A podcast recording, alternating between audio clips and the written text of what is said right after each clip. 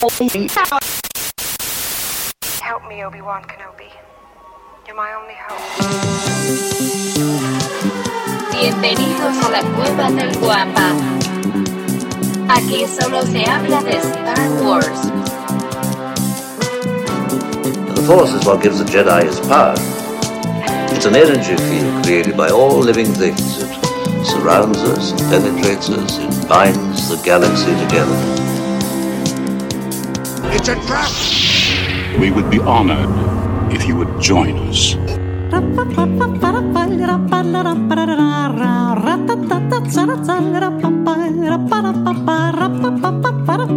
Eso, eso es importante, ya, ya, ya está grabando. No mames, la semana pasada sí fue todo un, un, un show. Al Tuve que bajar. ¿qué hiciste, güey? Lo bajaste desde YouTube. Tuve que bajar todo el audio desde YouTube, pero lo, lo, lo más canijo del caso fue que tenía que estar copiando el, el, este, esta- tenía que estar copiando fragmentos de 15 minutos.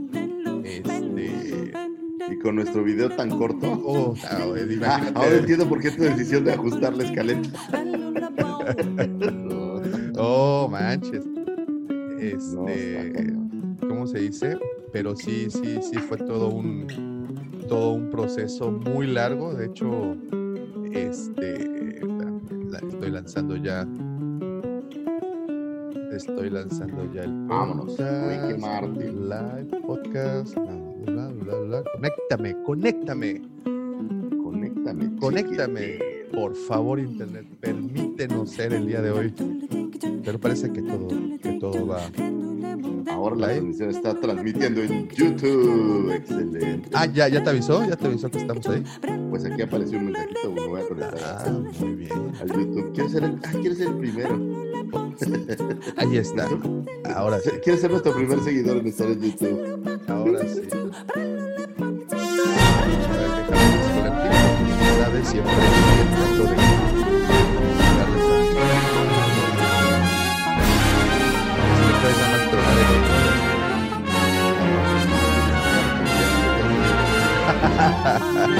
puedes nada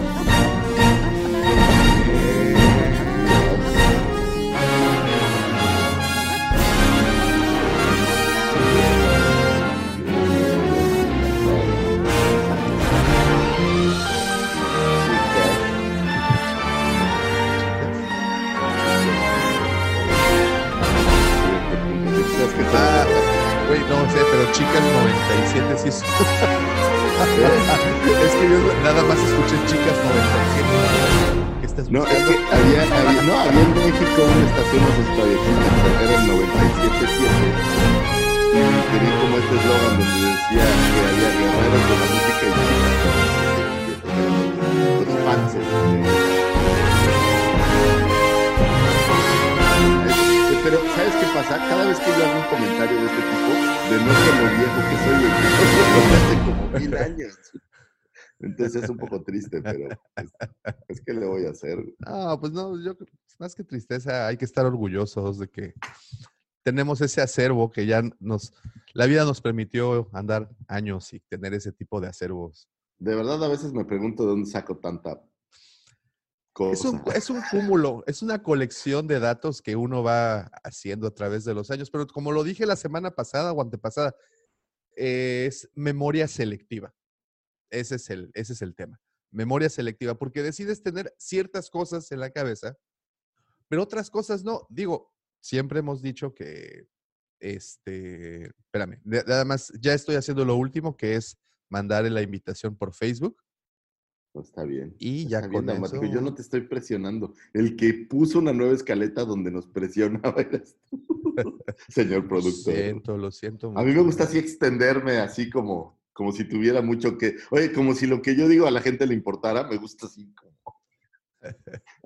Ayer tuve una junta con, con eh, Gina, le mando un saludo por ahí si me oye, que me ayuda con cursos y cosas así. Y de repente yo estaba, hable, ya, ya, hable", y de repente ya la vi así como de, oye, güey, ya, yo tengo cosas que hacer. Dale, lo que sigue, vámonos. Por eso tenemos un podcast, querido amigo, y por eso ese podcast, cada episodio dura dos, dos, dos horas. Hay muchas Sí, cosas que decir, se cañón. acumulan las cosas en... en- ¿Y sa- sabes qué me dejó mal? Es- Esta idea de el de crónicas, Ajá. que, que he estado así como ya empezando a revolotear un poco cuándo lo vamos a armar y demás, Davomático. Ah, está, está coqueteando la idea, ¿verdad? Cañón, cañón, cañón. Fíjate que curi- curiosamente el día jueves, si no me equivoco, si fue el jueves, eh, fue eh, el, el natalicio del señor How- este, ¿cómo es? Ah, Eh, de Howard, Lovecraft. Howard Philip Love- Lovecraft. Y Sí. este, pues bueno, obviamente uno como, como fanático de toda su literatura, pues eh, ahí compartes, ¿no? Los datos. Y aproveché y les compartí precisamente a los del grupo de la Legión Wampa, a los cuales les mandamos Saludos un a la saludote. Legión Wampa. Este, les compartí el episodio precisamente que grabamos de Lovecraft, ¿no? Y, y- y está bastante interesante. Si pueden, escúchenlo. Desafortunadamente está en Evox únicamente. Entonces, bueno, es sencillo en buscarlo. Nada más acuérdense del nombre. Crónicas de dragones, zombies y marcianos. Buscan el episodio de Lovecraft. Eh, este, que, y, y ¿Qué- bueno, o- obviamente me puse a escuchar otros dos episodios, nada más, ya después de, de aventarme, porque pues esos sabrás que nada más duraban una hora. Ah, ¿en serio? Entonces, sí. Órale. Entonces, pues ya es, es cualquier Bueno, trayecto es que técnicamente era mucho más complicado hacerlos, güey, porque Sí, era una mega bronca. era una mega bronca por, por la situación de esta de, de que grabábamos, bueno, como ahorita, nada más que sin el conocimiento de estas técnicas de hoy en día. De, No, pero al, al final es más fácil ahorita que grabas directo y ya nada más Totalmente, sí. sí, la verdad es que y sí. lanzas, ¿no? Que antes eran puros pedacitos y luego Sí. jalabas de no sé dónde, ¿no? Era un, Pero desmadre. además son producciones, este, ¿cómo se dice? Sonorizadas. O sea, no solo es la historia que se está contando, No, no, también se le metió una- producción. Se le metía Una producción. interesante. La verdad es de que sí les recomiendo si son fans de otras cosas que no sean solo Star Wars, como pues, zombies, dragones Y este, marcianos. y marcianos.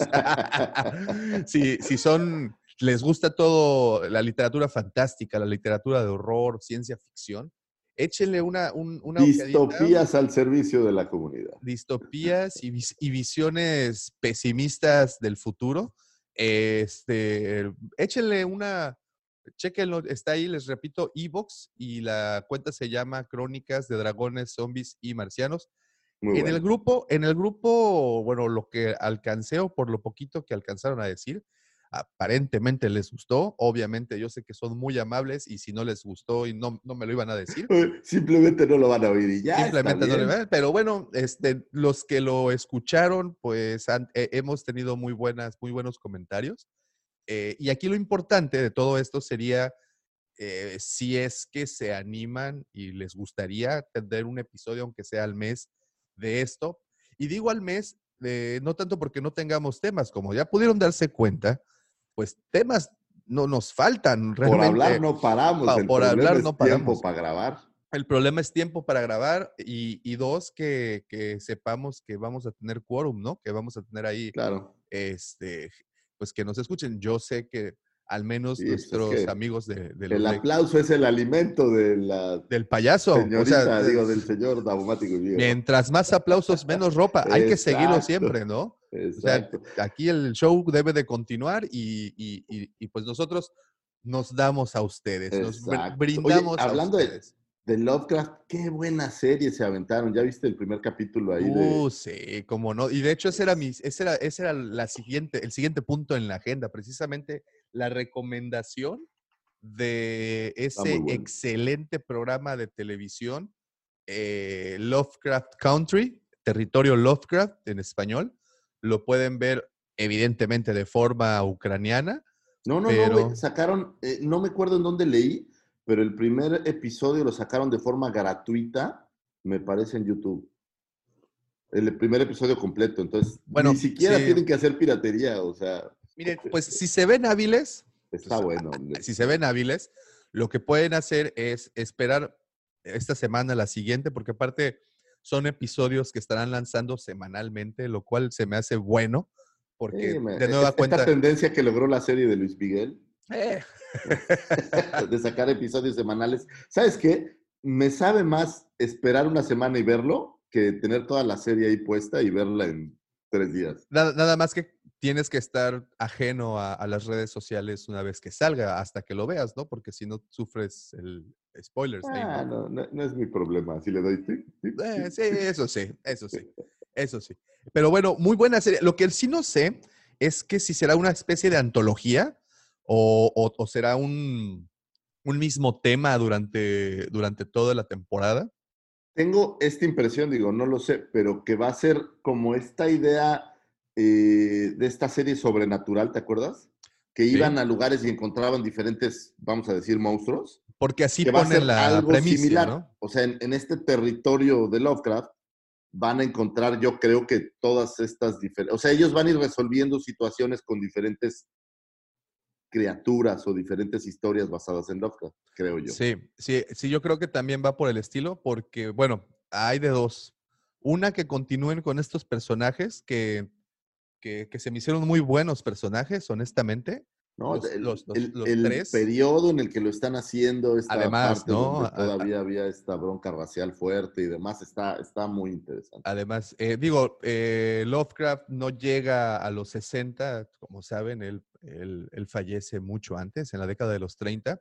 Sin embargo, adaptan muy bien la historia precisamente para mediados de los 60, cuando, como dices, Lucy Fagor, está el periodo de, este, ¿cómo se dice?, de segregación, ¿no? Más fuerte y, y- y que ahí no solo presentan el monstruo Lovecraftiano, sino también presentan el monstruo del racismo. Por ejemplo, esta idea, yo, la verdad yo no lo sabía, pero que había condados en Estados Unidos que todavía eran 100%, pues, eh, me que Segrega- eran- eran- segregados. Sí, estados segregados. podían hacer casi, casi lo que quisieran con las personas de color. Es, Así es, es así muy es. interesante.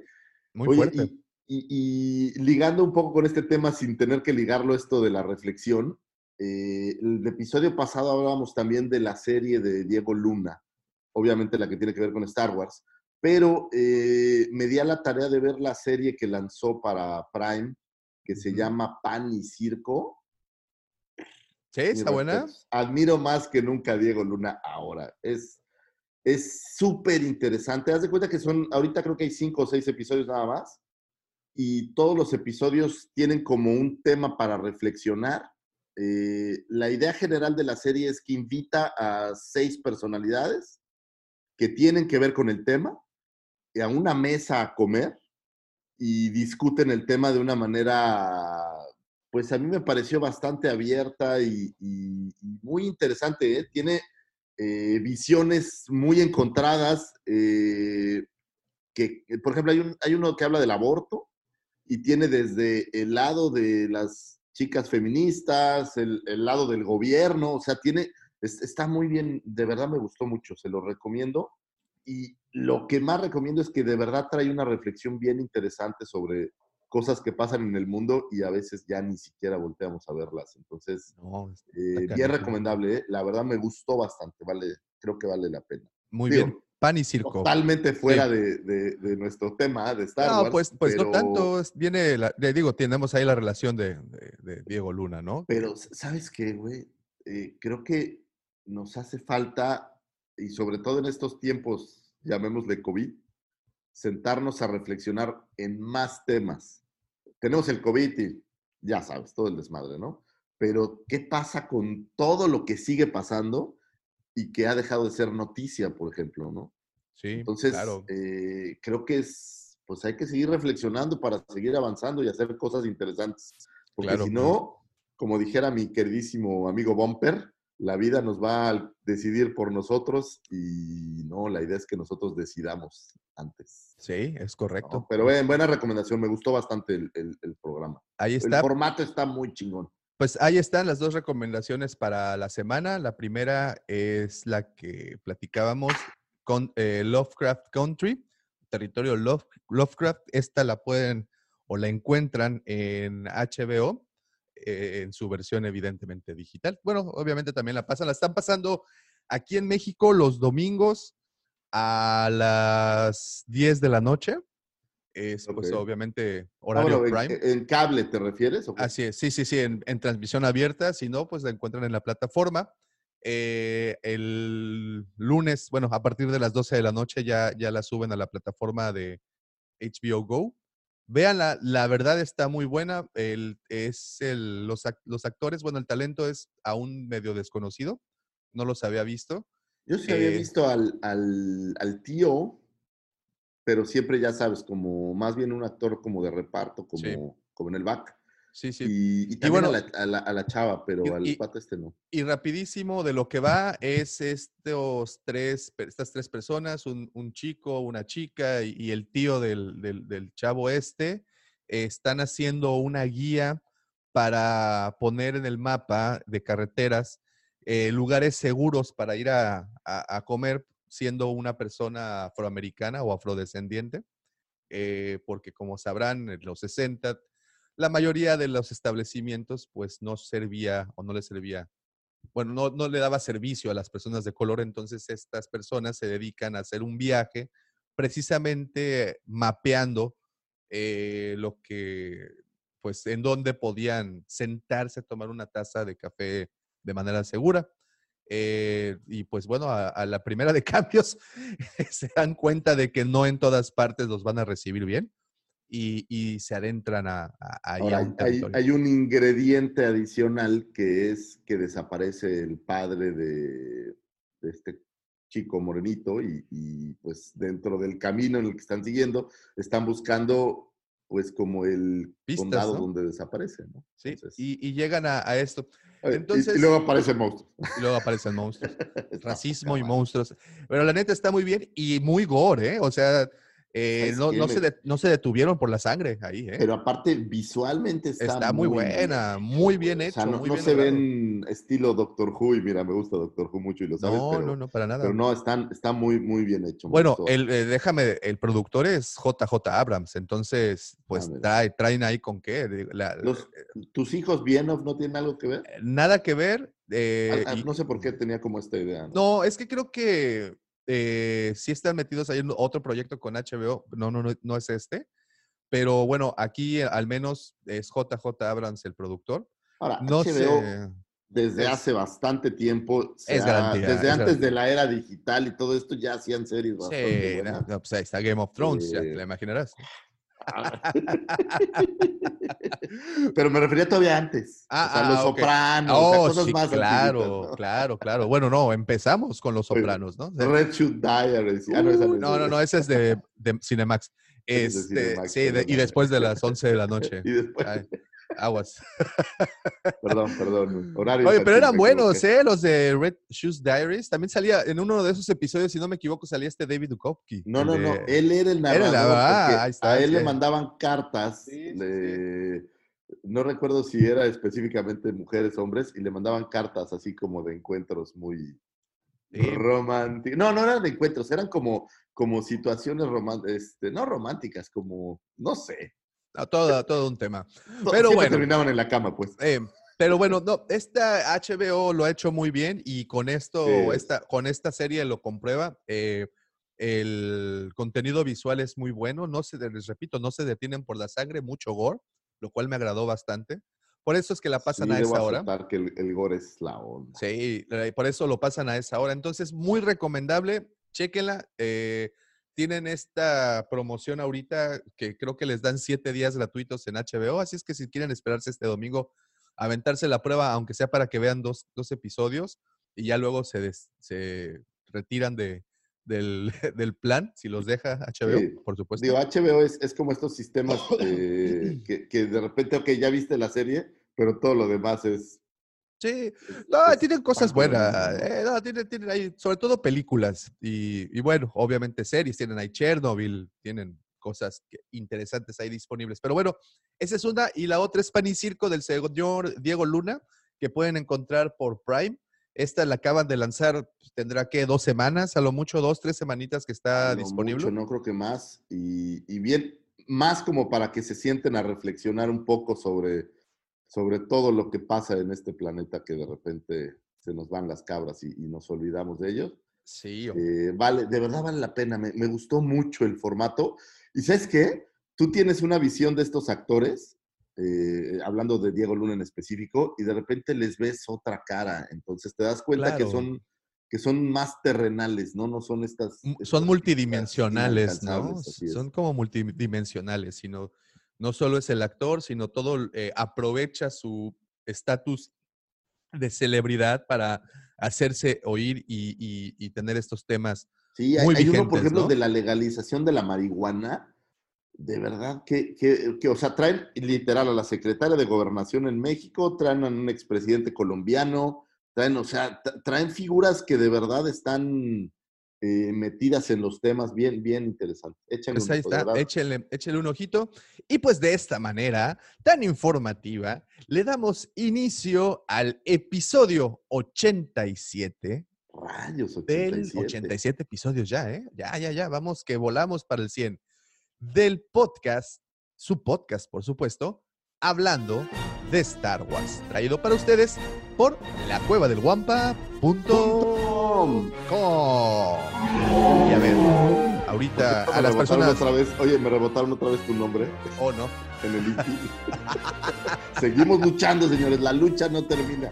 Algo nos registrará el INPI. Ok, ok, ok. Estos son temas tristes, no para la mañana. Pero lo que sí quiero hacer es, Es para los que están, para los que están en este momento conectados y viéndonos a los que les mando un saludo hotel, les pido un favor. Volteen a sus ventanas, ¿de acuerdo? Vean el amanecer, porque para muchos está amaneciendo. Ahorita aquí en Cancún, pues está medio nubladón, Aquí pero está está- lloviendo. güey. Sí, pero vean, volteen y vean el amanecer. ¿Alcanzan a ver el sol? Ah, Ok, ahora los invito a mirar de nuevo a sus monitores y les pregunto, ¿quién brilla más? ¿El Mira, sol? ¿El Aquí sol? Hay un rayito. ¿Ves este rayito de sol que está saliendo? Ah, no sale de mí. Déjame meterlo para que salga de mí. Está. Yo lo estoy emitiendo, Ahí ¿ves? está. ¿Quién brilla más? ¿El sol o este caballero de fina estampa que tenemos aquí? ¡Oh, caballero de fin estampa! Este dandy al que las niñas de la cuadra al verlo pasar decían, ese güerito es un niño bien. En los pasillos de la secu le decían el Brandon Walsh del death metal nórdico. El Pipiris Nice, el Chido Guano, el Juan Camaney de cualquier oficina. El segundo sol de Tatooine, señoritas, él es arroba Lucifago.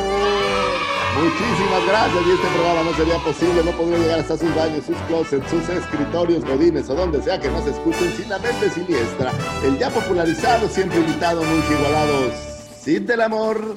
Mandaloriano del corazón, emperador plenipotenciario de las sábanas, gerente nocturno de nuestro queridísimo Canoas Bar y aquel que doña Carmen ha denominado tú.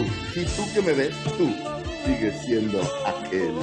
El señor arroba Davomático. Muchas gracias, muchísimas gracias. Oye, van a Eh. decir, le cortaste la mitad de los apodos. Es que ya el Davomático con el tiempo me dijo, oye, güey, sí soy popular, pero no me des tantos apodos. No, pero, pero, pero, pero además esto Creo que traía uno buenísimo.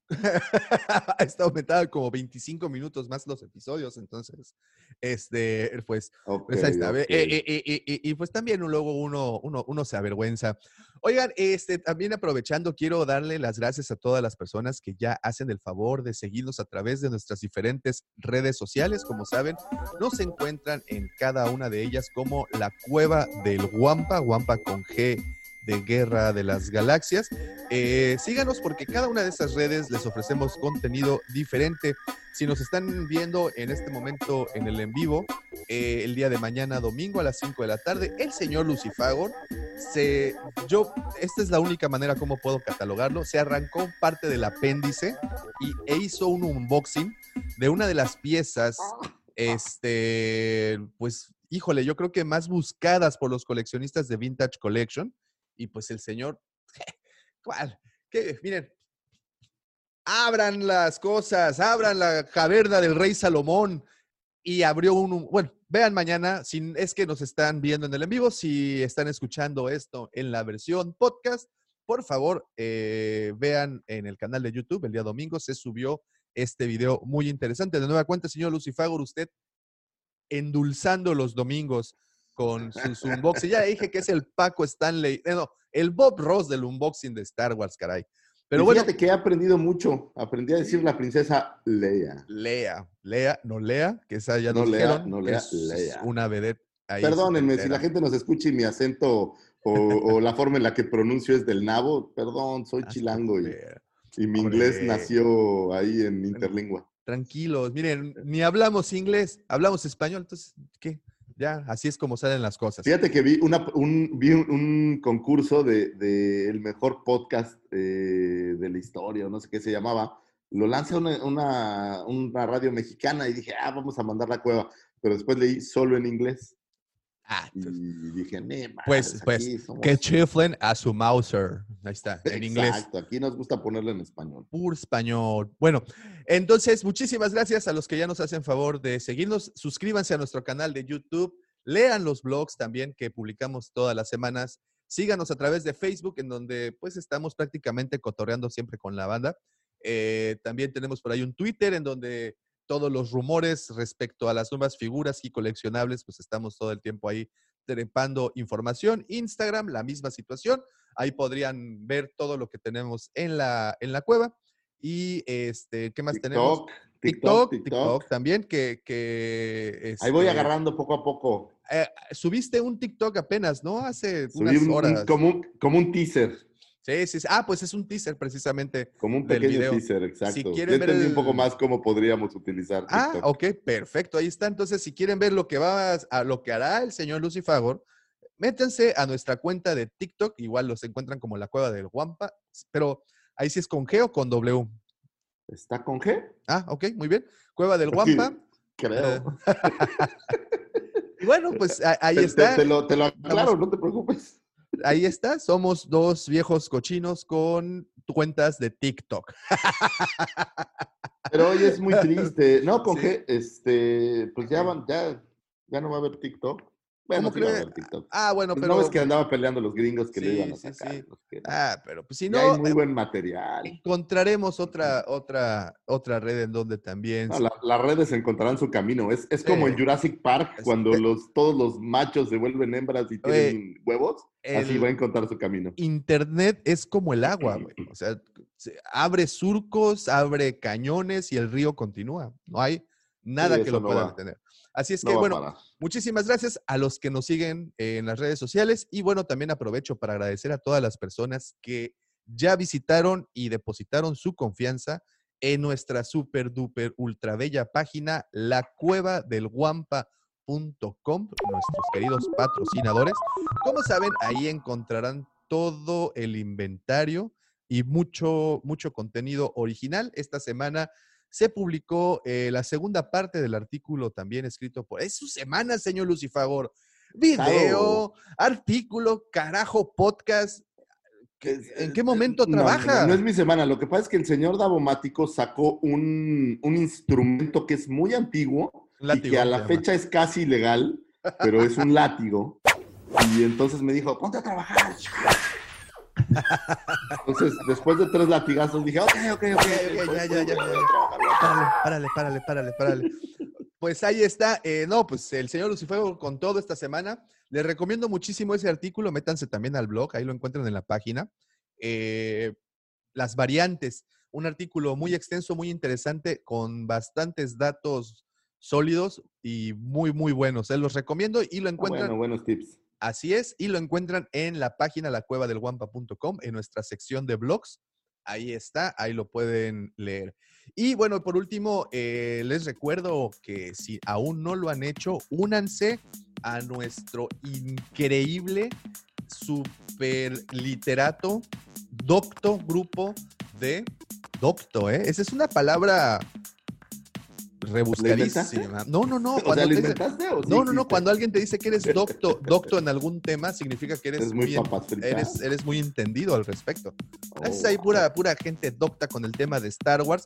El grupo se llama Legión Guampa. Si ustedes quieren ser parte de este hermoso grupo, muy sencillo. eh, las redes sociales en las cuales les recomendé seguirnos, si aún no lo hacen, por ahí pueden mandarnos un mensaje directo y el señor Lucifagor o su servidor les contestaremos. Obviamente les pedimos un mensaje privado porque tendrán que proporcionarnos su número. Este, y bueno, nosotros tendemos de esa Oye, forma. y, y este año que difícilmente va a haber fiesta de héroes y villanos, deberíamos hacer como a un concurso de cosplay a través del, del grupo. Sí, sí, ¿eh? Qué tristeza, ¿verdad? Qué tristeza que las cosas están todavía inciertas. Pero, pero bueno, vamos a ser pero- positivos, vamos a ser positivos, vamos a pensar que sí puede haber. De, de todas maneras, llevan máscaras, Lucifagor. Pues ¿Cuál es el contagio? Ahí está. Pues, pues, si llevas una máscara de Stormtrooper con un, un- no, hay, no hay problema. Oye, antes de continuar, ahora sí déjame saludar a nuestros amigos que Dale, dale, dale. están haciendo el favor. Muchísimas gracias. ¿Sabes qué? Este chat lo voy a lo voy a denominar el chat de los valientes, el chat de los chingones.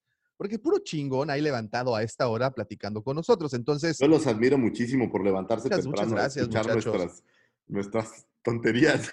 muchas gracias, muchachos. De verdad, gracias, gracias por estar conectados. Y empiezo Oye, con- ¿quién se levanta a esta hora para escuchar cosas de Arjona, güey? De Hijo verdad, de- estos cuates que se paran temprano, gracias. Gracias, gracias. Dice, dice el señor Víctor, buenos días, guerreros de la saga y chicas 97.7. Ah, ok, ya, ya entendí lo que decías. Ah, esa era la referencia que hacía. Sí, bueno, es que yo te repito, nada más escuché chicas 97 y dije, ¿qué? ¿Cosecha 97? ¿En dónde encuentro ese Ah, calendario, señor? es una buena cosecha. Por eso es que me llamó la atención lo que estabas diciendo. Muy no, bien. no, no, me refería a una estación de radio, ¿eh? Para evitar malos entendidos. Ok, muy bien. Vamos con Héctor eh, Bishop. Buenas, ¿cómo estás, Héctor? Muchas gracias. Miguel González. Buenos días, Miguel. Un saludote hasta la Ciudad de México. Eh, Héctor Bishop, gran generación la nuestra. Es, la nuestra generación es la mejor, Héctor. Es la mejor. ¿De qué hablas? Adara Vives, buen día. Emocionada por fin de verlos. ¿Cómo estás, Adara? Muy buenos días. Muchísimas gracias también por estar conectada. Star Wars Cazador Vintage. Oye, qué nombra, nomberazo. se Qué buen nombre. Buenas, buenas. Ahora sí me levanté temprano. Voy a prepararme un cafecito. Hijo, mano, de verdad es lo mejor que puedes hacer a, a estas Es- horas. oye, estoy en un hotel y pasé media hora intentando utilizar la cafetera, entonces me siento orgulloso de lograrlo, ¿sabes? Yo dejé desde anoche ya la, la cafetera preparada para no. Si pero a ti te llevan tu café, güey. Ah, bueno, bueno, es que trato de cumplir mis, mis, mis, mis funciones. O sea, bueno, trapeo, lavo y todo eso, entonces pues, en algún punto sí te quieren. ¿no? Entonces, eso, eso es bueno. Uno hace, uno hace, uno crea sus derechos y crea sus permisos. Eh, lo, lo siento mucho, es temprano y, y- Eh, y no quiero, y no quiero quemarme. ok, dice Miguel González, algunos dirán que tenemos muchas horas vuelo. Ahí sí, es correcto. Sí, pues cuántas horas vuelo, yo tengo como, ¿cuánto? Pues ya hartas, harta experiencia Hartas. por este mundo. Eh, Lord Axel, buenos días, ¿cómo estás? Lord Axel Pica Lord Raymond. Axel. ¿Será por Axel Rose? Bien. Bien, bien, bien. Este, dice Pica Raymond, saludos. Sergio Acosta, ¿qué hubo, qué hubo, Checo? ¿Cómo estás? Checo. Buenos días. Saludos hasta el bello Monterrey. Yo no sé por qué, pero cada vez que hablas del checo me imagino una carne asada así chingona. No, y es que aparte déjame mal. decirte que. ya te Checo- estereotipé, checo, no sé por qué. No, pero aparte déjame decirte que el checo, eh, este, cada vez que tiene oportunidad, sube fotografías de sus ricos, ricos asados que hace ahí con el buen Pepe. Saludotes a los dos, por cierto. Al joven Mendoza. a ver qué día se les da, nos dan la oportunidad de invitarlos a este podcast, ya que hemos sido también nosotros invitados y el Checo también ya estuvo con nosotros, de hecho, en, Ya por ahí en un estuvo en un episodio. programa, ¿no? pero a ver qué día, jóvenes, a ver qué día se nos hace y vuelven a hacernos el favor. Muchísimas, eh, nos- creo que estar- saldría algo muy padre. Muy bien, seguimos. eh, a ver dónde está, dónde me quedé. Chongos. Ya me fui. Ah, es que sí llegaron muchos mensajes, Lucifer. ¿Estás Creo que- tomado, Daumático? ¿O ¿Qué Poquito. está pasando? Eh, dice el loco Alan 47, hijo del Yeshua. Ese es el apodo completo. Eh. Hola, ¿por qué tan temprano? Apenas voy a dormir. Sí. Así es, mi querido loco. Así es, todos los sábados los encontrarás aquí. Dice Miguel González, cuentos de la cripta de HBO. Uy, esos eran Ah, muy buenos, buena. ¿eh? Esos me gustaban Que es mucho. excelente, excelente. Me gusta mucho. La película también me gusta mucho, es excelente. Fíjate, dice, dice Sergio Acosta, Don Davo tiene más apodos que Apolo Creed. ¿Te acuerdas cómo lo presentan en, en- en Rocky 4, Sí, no? sí, sí. Así, así- así es, Checo. Todas las mañanas nada más le falta el mariachi y, y las bailarinas por acá atrás. Y, y eso que no saben los que les han puesto sus, sus, sus canas, voy a decir sus canitas al aire. en fin, en fin. Eh, ok, dice eh, Joel Alejandro. no es algo temprano para un en vivo. Sí, yo estoy de acuerdo contigo, es muy temprano, pero es que tenemos que encontrar un momento en el día en donde la paz reine para que esto pueda ocurrir. Es correcto, para poder grabar. Eh, dice Giancarlo Pecheto, buenos días, pueblo conocedor y culto. ¿Cómo estás, Giancarlo? Gracias por estar por acá. Eh, otra vez de nuevo, otra vez de nuevo. ¿Qué tal? Joel Alejandro, la cueva del Guampa nunca es mala hora para un en vivo. Jamás, jamás. Siempre poder platicar con ustedes es una, toda una onda. Omar Martínez, eh, web, Legión Guampa, saludos para Legión Guampa. Eh, Giovanni Carcuto, hola, saludos desde Chile, los estamos siguiendo. Vientos, un saludote hasta Chile, muy buenos amigos por ahí. De nueva cuenta, Joel Alejandro y uno que ya quería dormir y me tocó ver su en vivo. Pues un ratito más, un jaloncito No, ya, más. pero ya para qué duermes ahorita, vámonos. Apa- aparte sábado, digo, es un jaloncito más y ya luego en la tarde a Sí, es- descansar. ¿no? Oye, es Este, palabra de viejos, güey, es sabadaba, güey. O sea, Sabadaba. es, es como, así soy, me siento viejo cuando digo eso. Es sábado. No, ¿quieres escuchar una todavía El peor? Es sabadaba. El sabadabadú. Eso es así para... Que todo mal, güey. Sí, me acuerdo cuando trabajaba en transporte, eh, los sábados eran, era de terminar el trabajo de oficina y pasarte después del mediodía al taller, al patio de maniobras que le llaman, y pues obviamente convivir con todo el personal de, de mantenimiento y los operadores de los camiones, pues era todo un, ya sabes, ¿no? Esas reuniones con, con sabor, pues uno tiene que aprender el- el darse a, El eh, calor, el calor del. caló, y, y- y créanme que si uno quiere ser locutor, pues tienes que encontrar este tipo de nichos para aprender a, digamos, desdoblar más el español, ¿no? Y este, y a ellos le decían el sabadaba de chicharra. Así, era, sabadaba de chicharra. Es un bonito recuerdo que tengo de, de esos, de esos ayeres. Eh, muy bien, eh, dice Joel Alejandro, y ni dormir podemos. Bueno, ok. Eh, Giovanni Carcuto, hacen envíos a Chile. No hasta el momento, querido amigo, porque pues tenemos todavía ahí un tema de, de aduanas. Más adelante platicaremos. Omar, saludos eh, de Sinaloa. Vámonos hasta Sinaloa. Oye, qué rico se come en Sinaloa. Vamos Puro comer, es no que friegues. no manches, en Sinaloa se, tienen una cocina también Por eso no soy tan flaco. maldita rica. Dice Miguel González, el látigo está bien mientras Davo no traiga una máscara puesta, todo está bien. es que- No, le- la verdad le pido que se la quite porque me, me intimida la máscara. Sí, y tenemos nuestra, y nuestra palabra segura, nuestra safe Cuando yo escucho Medorio, ya, Medorio es la palabra segura. se San acaba. Medorio. se acaba el problema, se acaba el Digo, problema. ustedes no lo saben, pero yo soy muy devoto de San Medorio. Entonces, Ahí está. por eso lo- le hace la broma a Davomático.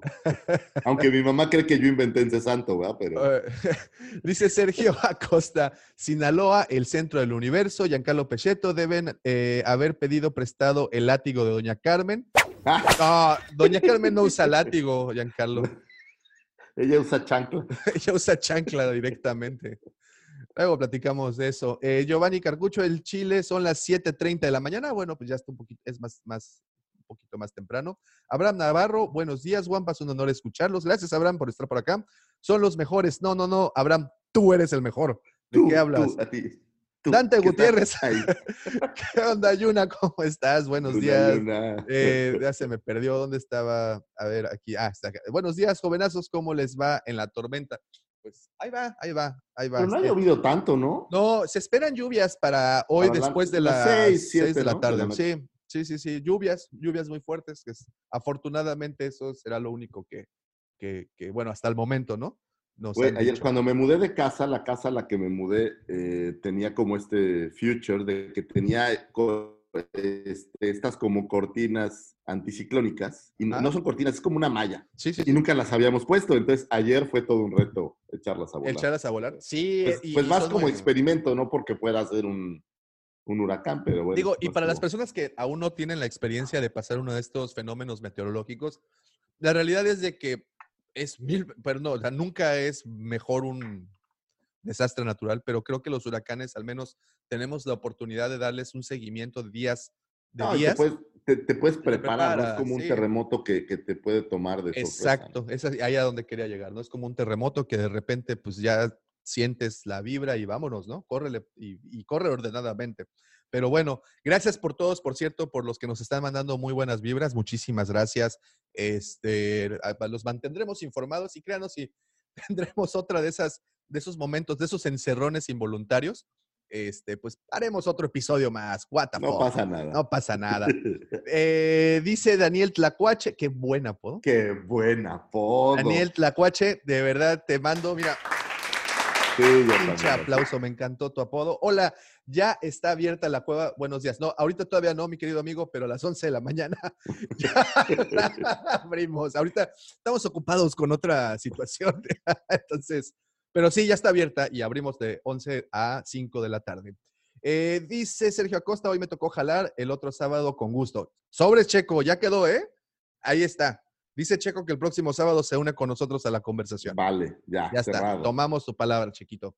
Eh, Lau- Axel, dice, efectivamente, Lucifagor, mi padre es fan de Axel Rose. Oh, Vámonos. Mi banda favorita, digo, es Guns N' Roses. Si eso sirve de. Oye, pero el Axel Rose ya parece Paquita, la del barrio, ¿no?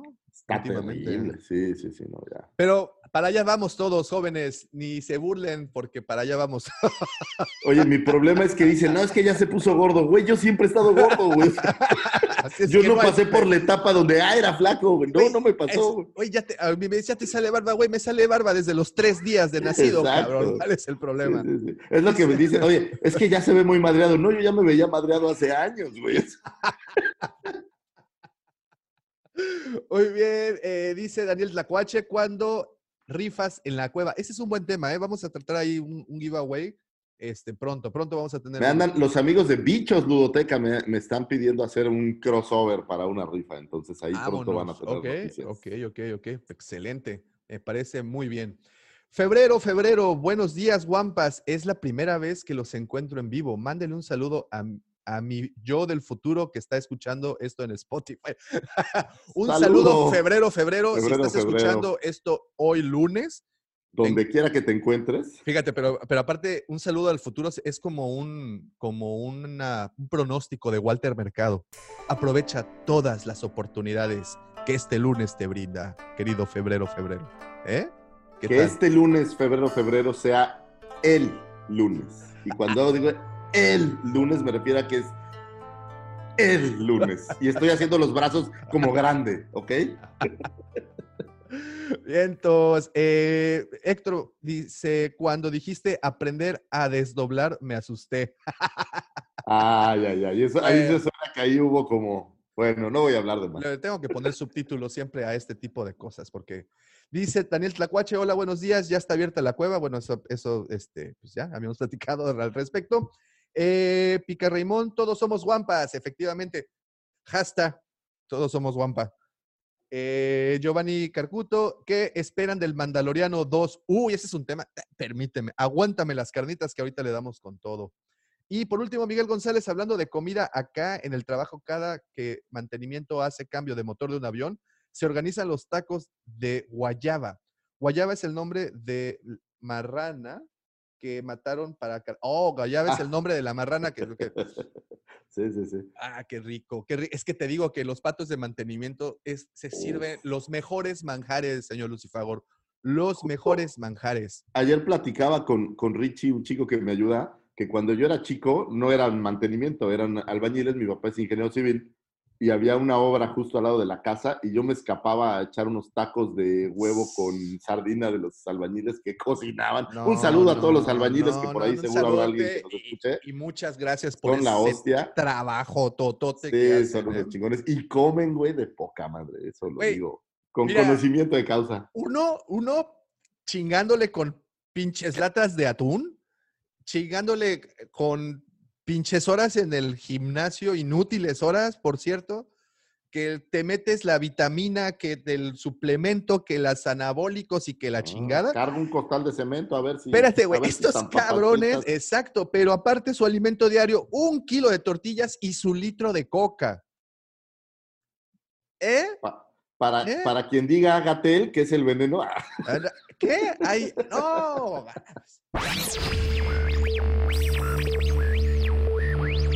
The possibility of successfully navigating an asteroid field is approximately 3,720 to 1. Never tell me the odds.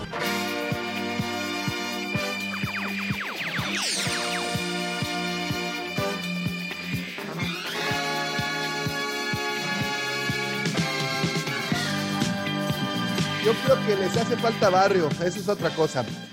Oigan, pues ahora sí, ya dimos inicio a este programa, ahora sí con cronómetro en mano, porque ya me regañaron la vez anterior, porque dicen que nos, este, su- nos vamos mucho por la tangente. Y por eso se refiere a la comandante Tousa que le dijo, papacito, aquí acabas temprano porque tienes que barrer y lavar, güey. O te, sea, te pasas mucho pinche tiempo editando claro, y que no mucho sé qué, chisme y no bla, sé bla, qué bla, tanto. y- con tu cuate ese Lucifagor, que la, ¿quién es? A ver, no lo conozco, ¿qué pedo? No lo conozco, la comandante diría eso. Sí, sí, exactamente. Es algo que diría. Pero bueno, oye, eh, pues tenemos, evidentemente, tenemos noticias y es que el día de ayer, y vamos a empezar por, por creo que lo más importante, y esto es algo importante sobre todo para los coleccionistas. El día de ayer Hasbro nos presentó de nueva cuenta su Fan First. Friday, No ¿no? estás diciendo mal, güey. Me lleva la tostada. Se pasó de Ah. súper lanza. Ah, ah, oh, oh.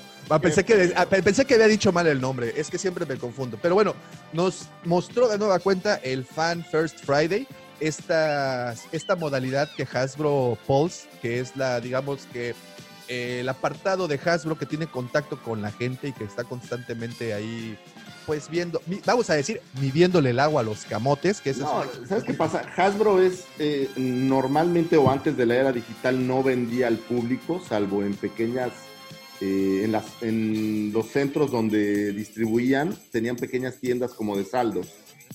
Eh, y ahora con la era digital, Hasbro Pulse es esta idea, bueno, digo en las convenciones y demás, pero en la era digital es, es esta versión donde justo tienen acercamiento con el fandom y, y puedes comprar algunos productos eh, directo de ellos. Y digo, tienen acercamiento y del más puro porque eh, periódicamente lanzan encuestas en donde ponen, pues, qué personajes, ¿no? Nos gustaría ver. Pero sí, efectivamente, te doy la razón en algo, se pasó de lanza. Se Se pasó de lanza. Y, a- y antes de, y antes de verlos, todo el lanzamiento que hubo, porque fue bastante, quiero decir algo. Vader. Tenemos cuatro Otro Vaders ¿Really, en el mercado. Cuatro Vaders. Fíjate. Y, y creo, sin temor a equivocarme, que tres de esos Vaders aún no están siendo entregados. O al menos dos de ellos, fíjate. Tienes el versión 40 aniversario con el card tipo vintage. Estamos hablando Sí, de la el- el serie de Black Series, de Black Series de 6 pulgadas. Tienes al Vader de la- del nuevo empaque, ¿no? El que vienen en las cajas nuevas, que pertenece al episodio 5. Tienes al Vader Carbonita. Ese ya, ese ya se está entregando. Ese ya se está entregando, pero bueno, ahí está. Y actualmente, el día de ayer, Hasbro Pulse mostró a Vader Vintage Collection. Ah, pero vamos a cambiarle algo. Ah, no, este es de Rogue One. Este es de Rogue One, güey.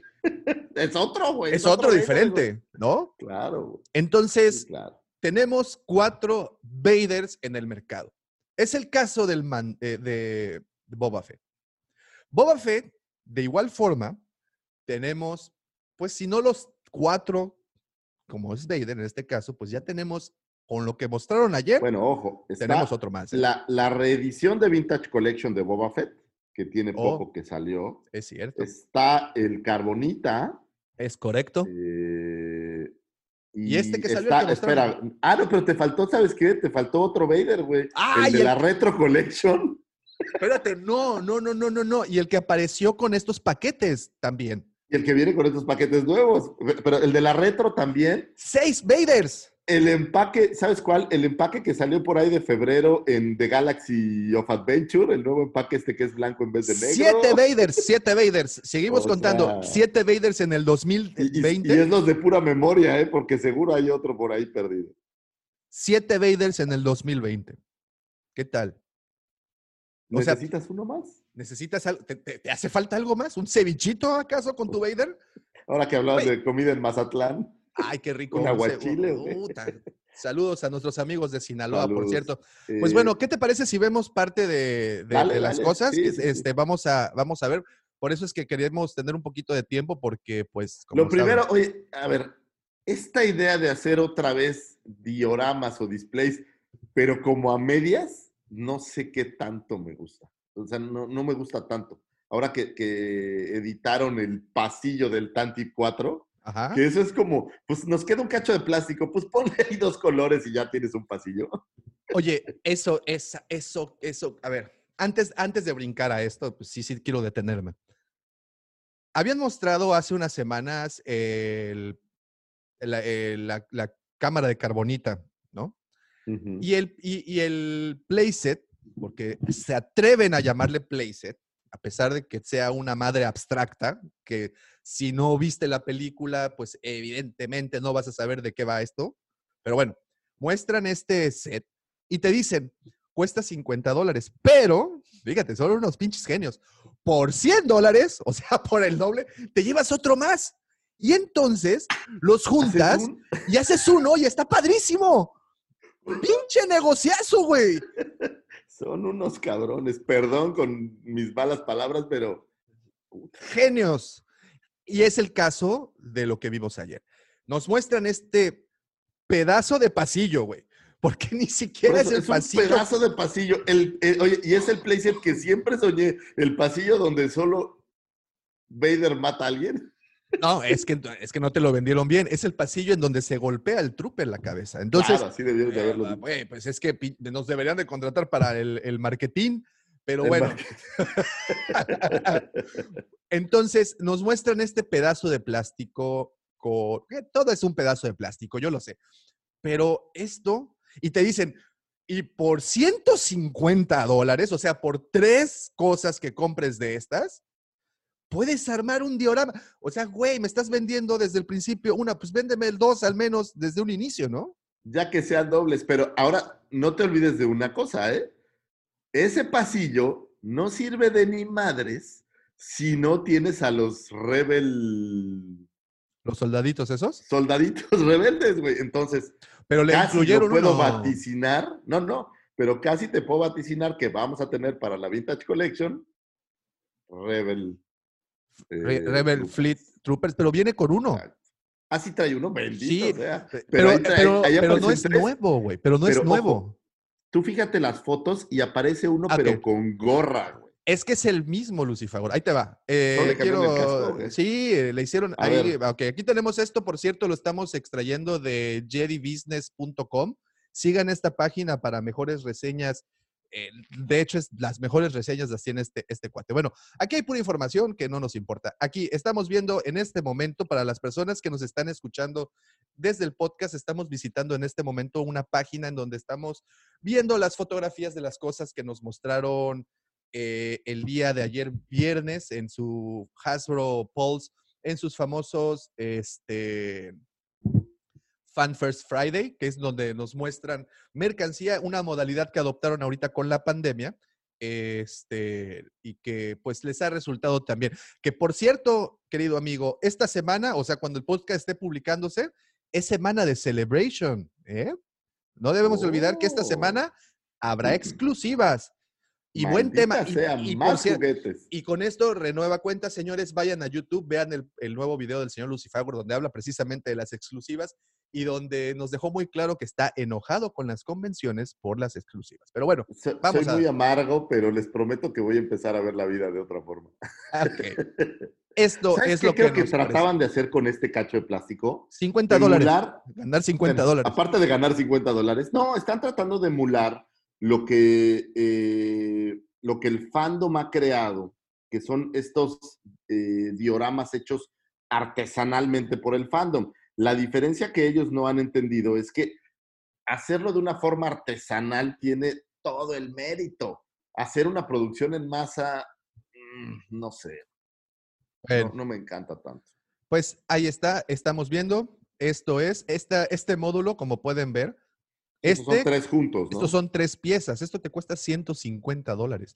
Ahora, la pregunta, en las películas, pues jamás ves que dan, doblan al pasillo. Pues es el Tantif. El Tantif es un chorizo alargado, no es como que tenga así. Pero bueno, aquí vemos, estos son los, los troopers que decías. Y sí, viene con uno. Este trooper ya se había mostrado para la Vintage Collection. El, el Rebel Fleet Trooper, estos que traen como unas basinicas blancas en la cabeza los, Sí. de los soldados que conocemos al principio.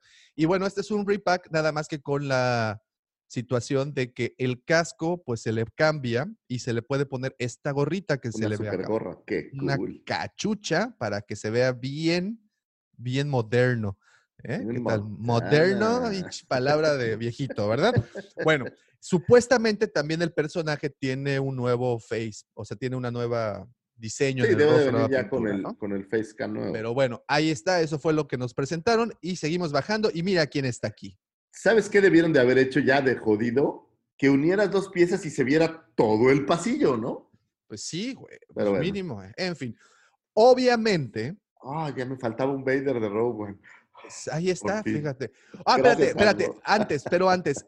Y el empaque, como vendrá este eh, fragmento de pasillo, será un empaque eh, con la leyenda del Rogue One, Ah, ok. porque, bueno, es- o entonces- sea, lo que están eh, promocionando es las últimas escenas de Rogue One. eso es, así es. No, no están promocionando el episodio 4. No, Están no. promocionando Rogue One. Y pues decidieron lanzar a Vader de Rogue One. Pero recordemos que Vader en Rogue One no se sube al Tantif. El Tantif se le llega a la fregada cuando y Vader se les queda viendo. Entonces, pero bueno, no sé, decisiones, decisiones, decisiones. Aquí tenemos a Vader, básicamente otro repack. No sé si Pero tenga el- alguna el- mejora. La la fotografía figura- cambia. Pero la figura de la cara, creo, bueno, el casco parece que sí tiene alguna, Pareciera. alguna estilización. Pues yo no le veo, yo la verdad no le veo gran diferencia. Lo único que pues el detalle de la, de la fotografía de, Davo, estoy, De la- justi- estoy buscando justificar en mi mente por qué voy a comprar esta figura, ¿ves? ok, ok. Disculpe usted. Bueno, de ahí nos brincamos ¿Qué a es esto, esto, güey? ¿Qué es Celebrate the Saga. Ok, pues ¿qué es esto? Básicamente, Lucifago son los muñequitos que no pudieron vender, pues decidieron eh, meterles, los meterlos en una nueva caja. Y así es como nos presentan a Celebrate the Saga. Esta línea eh, no es una línea nueva, lo único que tiene de nuevo es el empaque y el logotipo, que la verdad me gustó, es un logotipo bonito. Pero, a ver, baja, baja un poco. O sea, son de cinco puntos nada más de articulación, ¿ya viste? O sea, ni únicamente siquiera de son. Son Vintage Collection chidos, güey. No, son- no, no, son de ¡Ta cinco madre! puntos de articulación. Estos empaques, como saben, eh, los dejaron, bueno, estas figuras de 3.75 y de 5 puntos de articulación, pues fueron dejadas o guardadas en un baúl para eh, The Rise of the Skywalker, no salió en esa línea. Los podemos ver en The Last Jedi, en The Force Awakens, aparecen en esta presentación. Incluso eh, que- Han Solo. Incluso Han Solo, es correcto. eh, tienen esta, estas presentaciones. Es más, Rogue One también, También. apareció ahí. Y pues, ¿qué hicieron? Básicamente dijeron, ¿sabes qué onda? No vendimos, vamos a empacarlos de nueva cuenta y vamos a mandárselos de esta Pero forma. ¿sabes qué creo? Que, que mejoraron el face cam con cinco puntos de articulación. O sea, Sí, no, sí, y de hecho, si tienen oportunidad de ver acercamientos tanto de, de Han Solo como de Leia, de Leia, este sí, mejoraron bastante la situación del rostro. Alguien a quien nada más no le pegan con el rostro es a Paul Dameron, güey. No, mames, ese ese, parece ese pobre cabrón, cada vez que intentan hacer un Paul Dameron, le sale un, un gigoló turco, güey. ¿Sabes? O sea, le, sa- le sa- le- le- le sale ahí un, un tratante de blancas turco. O sea, no le sale nada más, güey.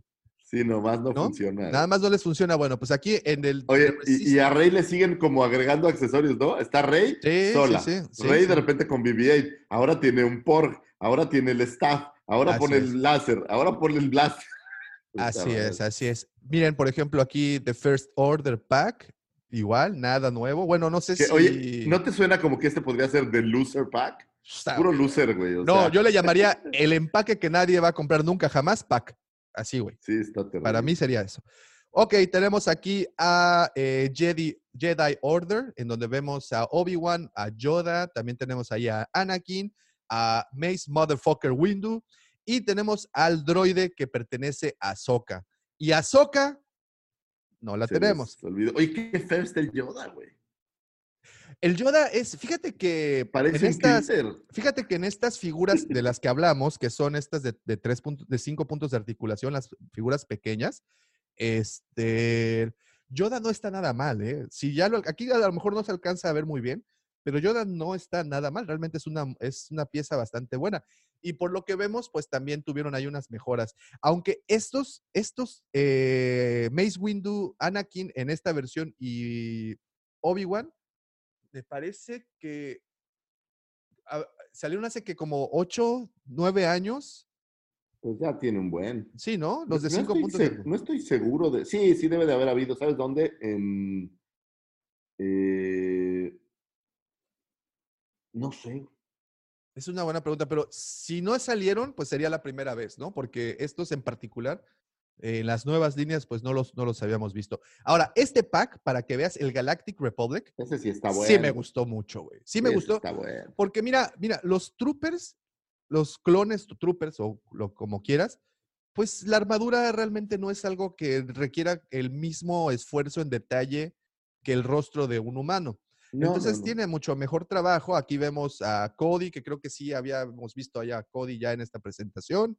Tenemos Sí, a un Shock. Trooper, A tenemos todos. a- Bueno, salvo, no recuerdo lo- los, el, el el pintado azul. droide, ese esta es la primera vez que sale. creo Y que es esta la es, primera vez, pero los demás sí todos. y esta es la situación con casi todos. Mira, me voy para arriba. Aquí, bueno, habíamos visto a todos. Aquí también habíamos visto a todos. Aquí también habíamos visto a todos.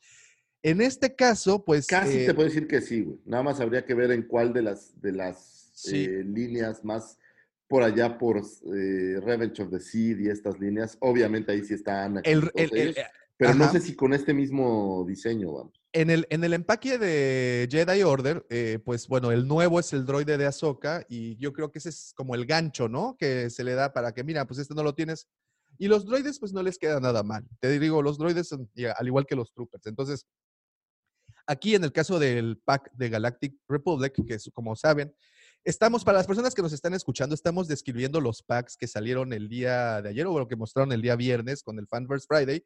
Eh, estos packs son eh, de cinco de cinco artículos con figuras de 3.75 y 5 puntos de articulación. Entonces, pues estos aquí, el, este sí me gustó. Yo creo que esto es lo que están trayendo para la Celebration, güey. O sea, no creo que aparte. Ah, no, no, no, no, sabe, no, son no, que no capaces lo sí, sabemos. pero. No lo sabemos, pero bueno, eh, esto, eh, te repito, son figuras que habíamos visto la mayoría, a excepción de algunas cuantas. No, mira, por ejemplo, aquí tenemos este pack que le pusieron Bounty Hunters. Y aquí, pues, ya los habíamos visto prácticamente a todos, a excepción de este R5, que si ves en detalle, es el, es el droide de Hondo Naka, güey. ¿Ya viste? ¿Por qué? Sí, sí, sí. ¿Me puedes explicar por qué diablos nos quieren meter a Hondo Naka hasta en la sopa? No tengo idea, digo. Fíjate.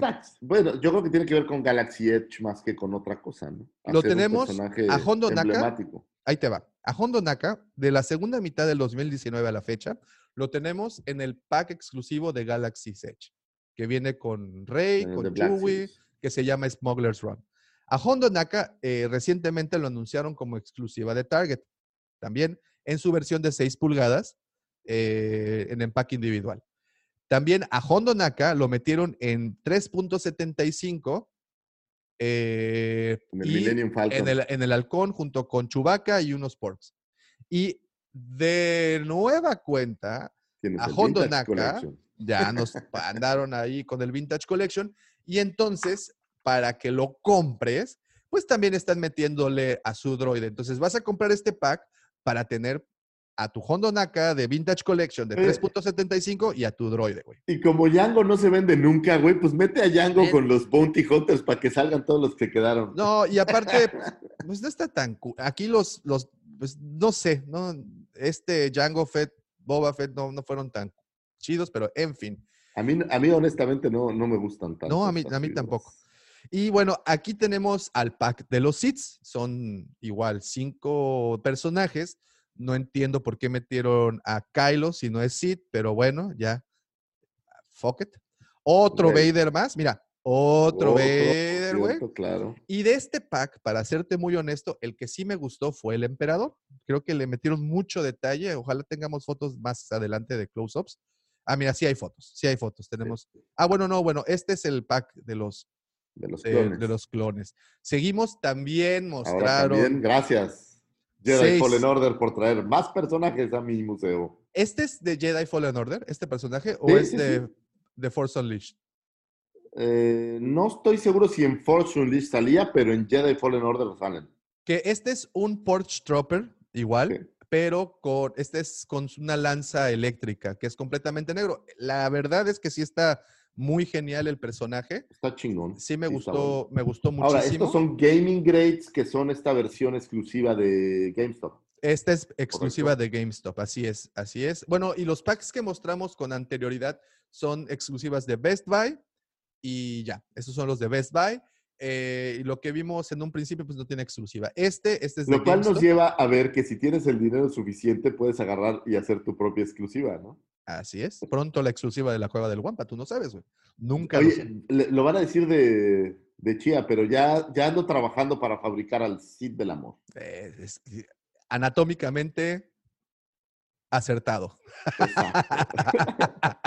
Muy bien, también nos mostraron esta exclusiva para Walgreens, que es este sargento. que- que voy a mi tema, güey, justo del video que estábamos hablando. Ha dejado, las exclusivas han dejado de importar, al menos en mi mundo, Sí. porque hay tantas exclusivas. Todo mundo hace una exclusiva, güey. Entonces ya no es exclusiva, güey. Porque una exclusiva de Walgreens que hay en los 7000 Wal- Walgreens de Estados Unidos, eso no es una exclusiva, güey. Simplemente es un juguete más. Es- es- Exclusivas como las de antes, mijito. donde, donde te formabas y buscabas tu exclusiva. Esas ya no hay, papacito. Esas ya no. No, güey, o sea, Es que en mis tiempos, güey. La palabra tiempos. exclusiva perdió, perdió interés. Simplemente es el juguete que venden en una tienda. Pero como exclusiva, güey, no tiene sentido. Y para el mercado mexicano de exclusivo no tiene nada, porque aquí no llega ninguna. O sea, todas las exclusivas se compran vía alguien más. Entonces, es- Igual, estoy, y- estoy y- quejándome, sí. Y, bueno, y Walgreens sí sabemos que tiene una tradición ahí con la venta de figuras. Yo, eh, o sea, realmente Walgreens es una tienda con mucha historia en- ahí en Estados Unidos. Sí, Yo recuerdo que Para la gente que no, no ubica también, un Walgreens es como la farmacia Oxxo grande, es como el, el que, no, Sanborns. que no llega a ser, que no llega como una tienda de Sanborns, es como el exactamente. Sanborns, ¿no? Pero hay, puta, hay de a madres, güey. Tú estás hablando que este, esto de exclusiva, pues una exclusiva en 5000 tiendas no es una exclusiva, güey. Sí, no, no, no, no lo es. No lo es. En Best fin, Buy, güey, ha de haber un Best Buy, hay de haber 30 Best Buy por ciudad, güey. O sea, el decirle exclusiva realmente no es como cuando pensabas en la exclusiva de una convención que solo se había vendido en la convención. Aquí son miles de figuras que se editan. O sea, es más, los tirajes han de ser igual de grandes. Pero bueno. Ok. em, estoy buscando más, más fotografías de lo que nos mostraron, pero eh, no, no, no veo, no veo más fotografías. A ver, vamos a buscarlas por acá. Eh, fotos. ah, para, papam. Creo que aquí están. Sí, aquí están. Vamos a ver. Sí estamos viendo, ¿verdad? Sí están todavía ahí conmigo. Sí, sí, sí, sí. sí. Ok. eh, es que Ah, no- ¿sabes qué no mostraste? El, el Hondo Naka. es, de- es precisamente. Es Ese lo precisamente lo que ahí estoy buscando. Digo, haciéndole publicidad a otros sitios que revisamos. Sí, porque fíjate que no, no, no, aquí en, en Jedi no, no, no lo tengo. Pero No, bueno, ahí está luego, luego en, en Jackface. Y también, ¿sabes qué? Que sacaron un, el sable de Palpatine para, para la Black Series. ah, bueno, sí, sí, sí, sí. También, eh, bueno, mostraron algunas otras cuantas cosas más. Este, sí, efectivamente mostraron el sable de, de Palpatine. Este, te digo que no, no sé, Vintage Collection. A ver, aquí, mira, tenemos a Hondo Naka. Aquí está. ¿Lo alcanzas a ver? ¿Sí? Ahí está incluso el precio. Tenemos a las glam shots o fotos de glamour que le llaman. Oye, está en Entertainment. Necesito meterme a comprarlo. Ahí está, Entertainment Earth. ¿Cómo la ves? Oh, wow, Mira. está para agosto 21. Eso, eso es, es hoy, ¿no? Eso fue ayer. Eso fue ayer. Eso fue ayer. Ok. Ya pues no aquí tenemos, aquí tenemos a, Oye, no lo quiero, pero ya no ha de haber. Necesito ir a comprarlo. Vintage Collection. Aquí está de nueva cuenta. Vader, que es el mismo Vader que vimos, ¿no? Y eh, Sith, Jedi, Bounty Hunter, Galactic. Creo que ya son todos, ¿no? Creo que eso fue todo lo que mostraron. Y Si por no- ahí se rumoró que el androide este de Hondo Naka también va a salir para la Black Series de 6 pulgadas. Pues ahí está. Cierto. Pues ahí está. esa, pues esas fueron las, las, para todos los coleccionistas y los que nos alcanzaron a ver en el live, les mostramos pues básicamente las exclusivas que, bueno, exclusivas, perdón, las revelaciones de Hasbro del día de ayer, de Hasbro Pulse. Y pues, ¿qué te parece si vamos a ver qué es lo que opinan nuestros buenos Vamos, amigos? vamos. A ver, a ver en dónde estamos. Ya me perdí. Yo te perdí también. Ya, ya está, ya estoy aquí, ya estamos. Muy bien, me voy a quedar en. Ya me. Arriba el Paris Saint Germain. ¿Qué esperan del mandado? Ok. Eh, dice Pica Raymond, arriba el Paris Saint Germain. Arriba el Paris Saint Germain. Arriba. Eh, dice Dante Gutiérrez, ¿el tráiler del Mandalorian 2 existe o también son los papás? sí, sí existe el tráiler, ¿eh? Sí existe. Nada más que los productores decidieron aplazarlo un poquito más. Yo creo que saldrá esto ya en septiembre. No, no me esperanzaría mucho que saliera ya en estos últimos días de agosto. Eh, digo, igual no si nos pueden sorprender, pero como dice, pues ya el tráiler ya básicamente sale pues, en algún momento de aquí a octubre, ¿no? Porque básicamente es un mes. ¿Tiene que? ¿Tiene que? Ahora, e- en el trailer va a salir Ahsoka seguramente. No lo sé, ¿eh? No lo sé. Ah, pues a lo mejor hay un, Un indicio, un guiño ajá, o algo. un ¿no? guiñito ahí, ¿no? A, a Zócar. Oye, estaba oyendo una teoría de que Ahsoka va a agarrar a Baby Yoda y va a ir en estos como vórtices del tiempo al pasado y va a implantar a Yoda dos mil años antes o mil años antes. Y Baby Yoda es Yoda.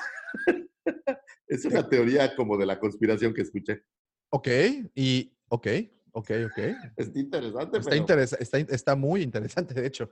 La pregunta es, ¿qué van a hacer con Gerald, güey? ¿Le van a hacer un cambio de sexo y lo van a regresar también? Es que tú no sabes, pero son, son hermafroditas, güey. No hay ¿Ah, sexo con esos, este, con esa Ay, especie. Eso no puede ser porque Java lo era y Disney se lo quitó, güey. Entonces, sí, eso sí. Necesitamos a fuerzas de la mamá. Muy bien. eh, Dante Gutiérrez, ok. Héctor, Hasbro se pasó con los repacks, totalmente, ¿no? Que es lo que se estábamos mostrando. Creo que lo único nuevo fue Hondo. Eh, sí, pues sí. no, no, no, cosa- porque, porque según yo es el mismo que viene en el Millennium, Ah, tampoco fue. por cierto. Digo, Digo, los únicos nuevos realmente fueron pues los, el droide azul de cinco puntos de articulación, el, el R5 que tenemos por ahí y, y- y lo del shock, el trooper este de 6 pulgadas y, y lo de la Tantip, ¿no?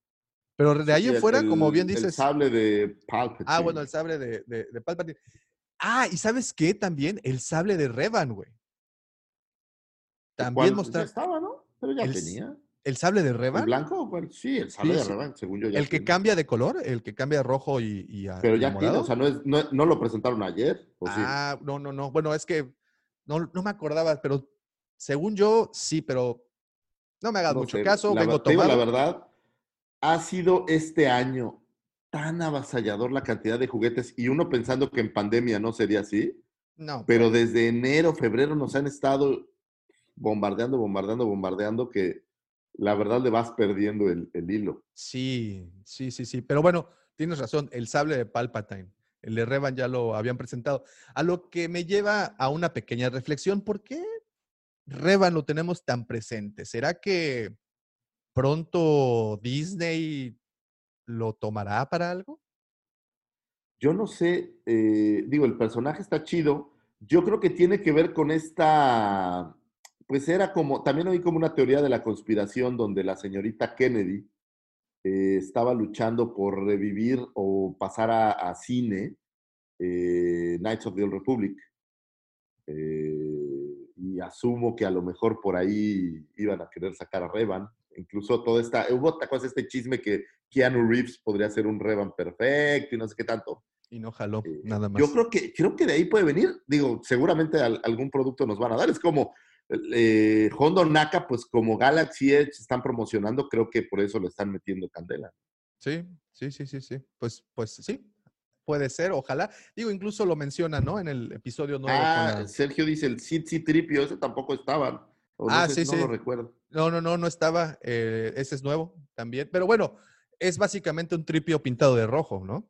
¿Dónde sale Sid, Tripio? La Ah, es bueno, que no- ese, no eh, a ese lo eliminaron. Esa, ese droide debería haber salido, si no me equivoco, eh, en el episodio 3. No estoy tan seguro, pero bueno, lo eliminaron. Y de nos hicieron escena. el favor de quitarlo, Lo gracias. hicieron el favor de Porque iba a ser un. eh, iba, iba en caída así. Sí. Dice el Stormy, buen día, espero haber llegado, ah, espero no haber llegado tarde para los golpes con el tema de los directores. No, no, no, ya vamos para allá, ya vamos para allá. Eh, dice Miguel González, es un Vader por cada mes del encierro. sí, eh, ahí está, ahí está. Lu- eh, Loud Axel, ¿qué sería, ¿qué sería de Star Wars sin Vader? No, pues nada.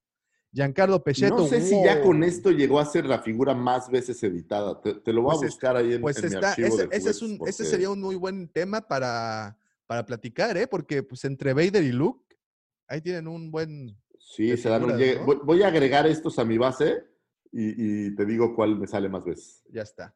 Dice Pablo Gallegos, muy buenos días a todos. Disculpen el retraso. Saludos, Davo y Lucy Favor. ¿Qué onda, Pablo? ¿Cómo estás?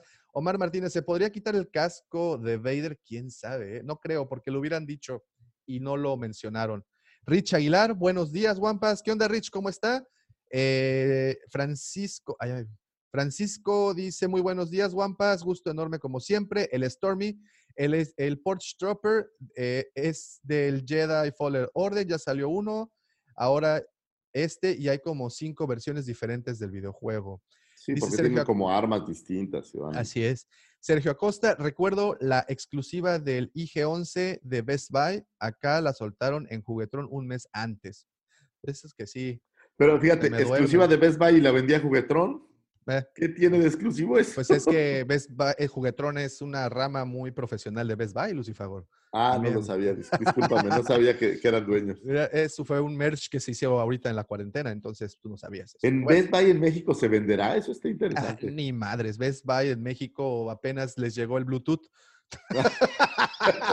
Oye, el otro día fui a comprar una carcasa de mi celular y no había, por cierto. No, pues esa es, ¿ves lo que te digo? Ahí está.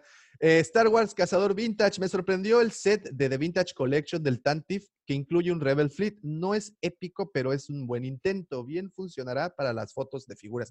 Pues es que es el único uso que le veo para, para tus dioramas y tus fotos, ¿no? Pues es que yo no creo que los niños ya jueguen con esto. Yo a mi hijo no lo he visto nunca jugar con algo parecido ya. O sea. Es que, es que aparte parece la No pieza sé. de otro juguete, güey, ¿sabes? O sea, parece un juguete incompleto, ¿sabes? Ajá, o sea, parece como lo que cubriría a la carcasa de otro juguete. Entonces, Sí, entonces. tienes que sabe. ahí, pero bueno, como dice Star Wars Cazador Vintage, pues para las fotos creo que sí saldría bastante bien.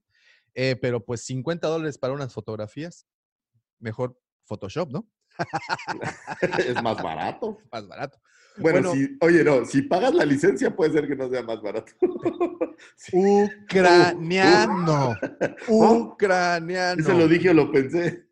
Eh, eh, este señor eh, Mark Zuckerberg, si está escuchando esto, Güey, la gente No de derechos de autor tiene la culpa por no darnos derechos para usar el nombre La Cueva del Guampa. Hablamos de Guampas Cuernos, no estamos Eh. hablando de una criatura mítica de una saga espacial, güey. Así es. Denos, regrésenos nuestra W, por favor.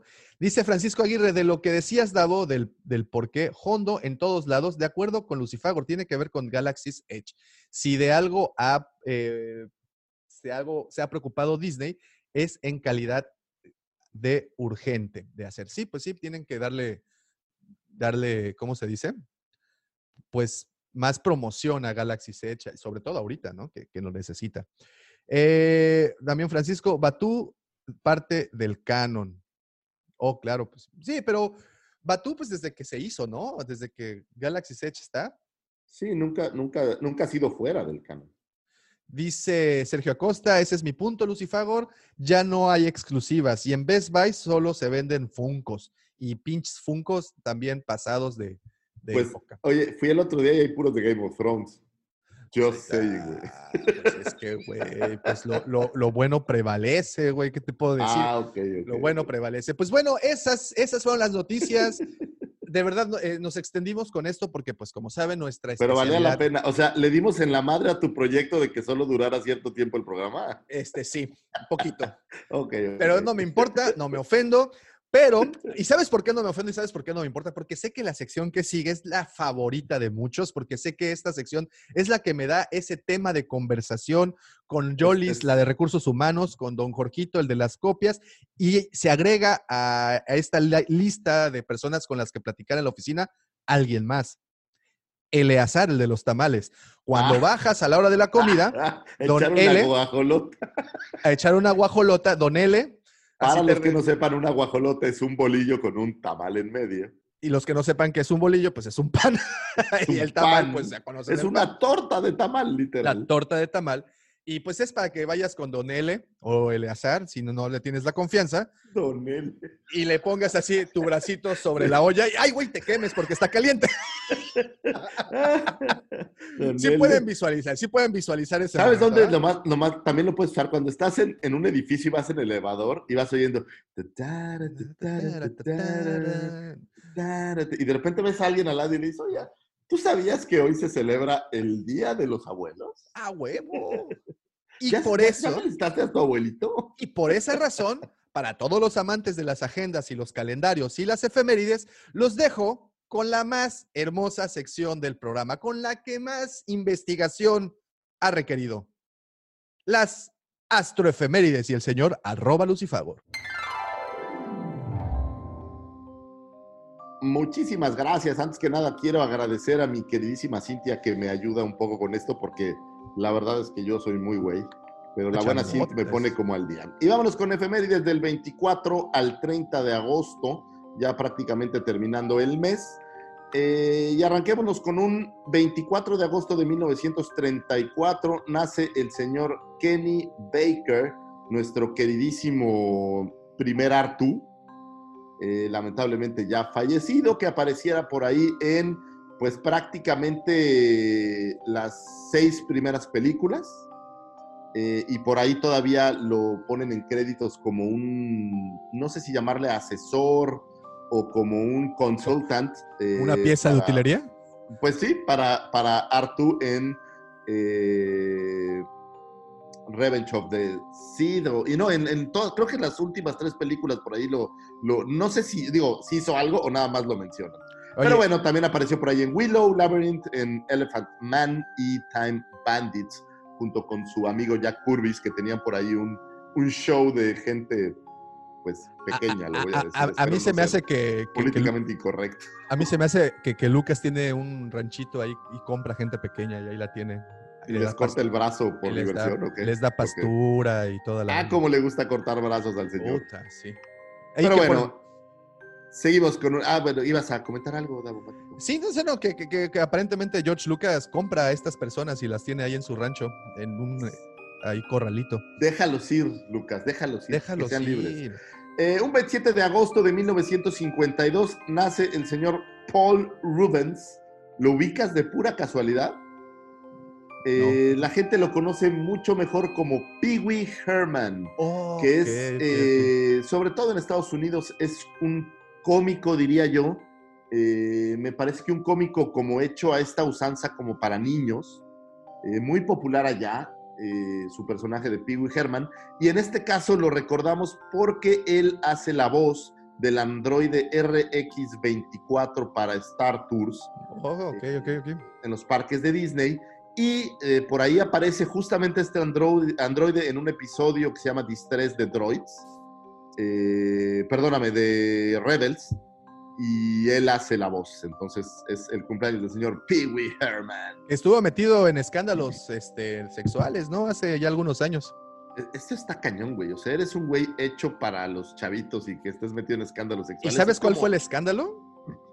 que, eh, no. Lo- lo- lo- lo cacharon en un cine porno, este, digamos que degollando al ganso.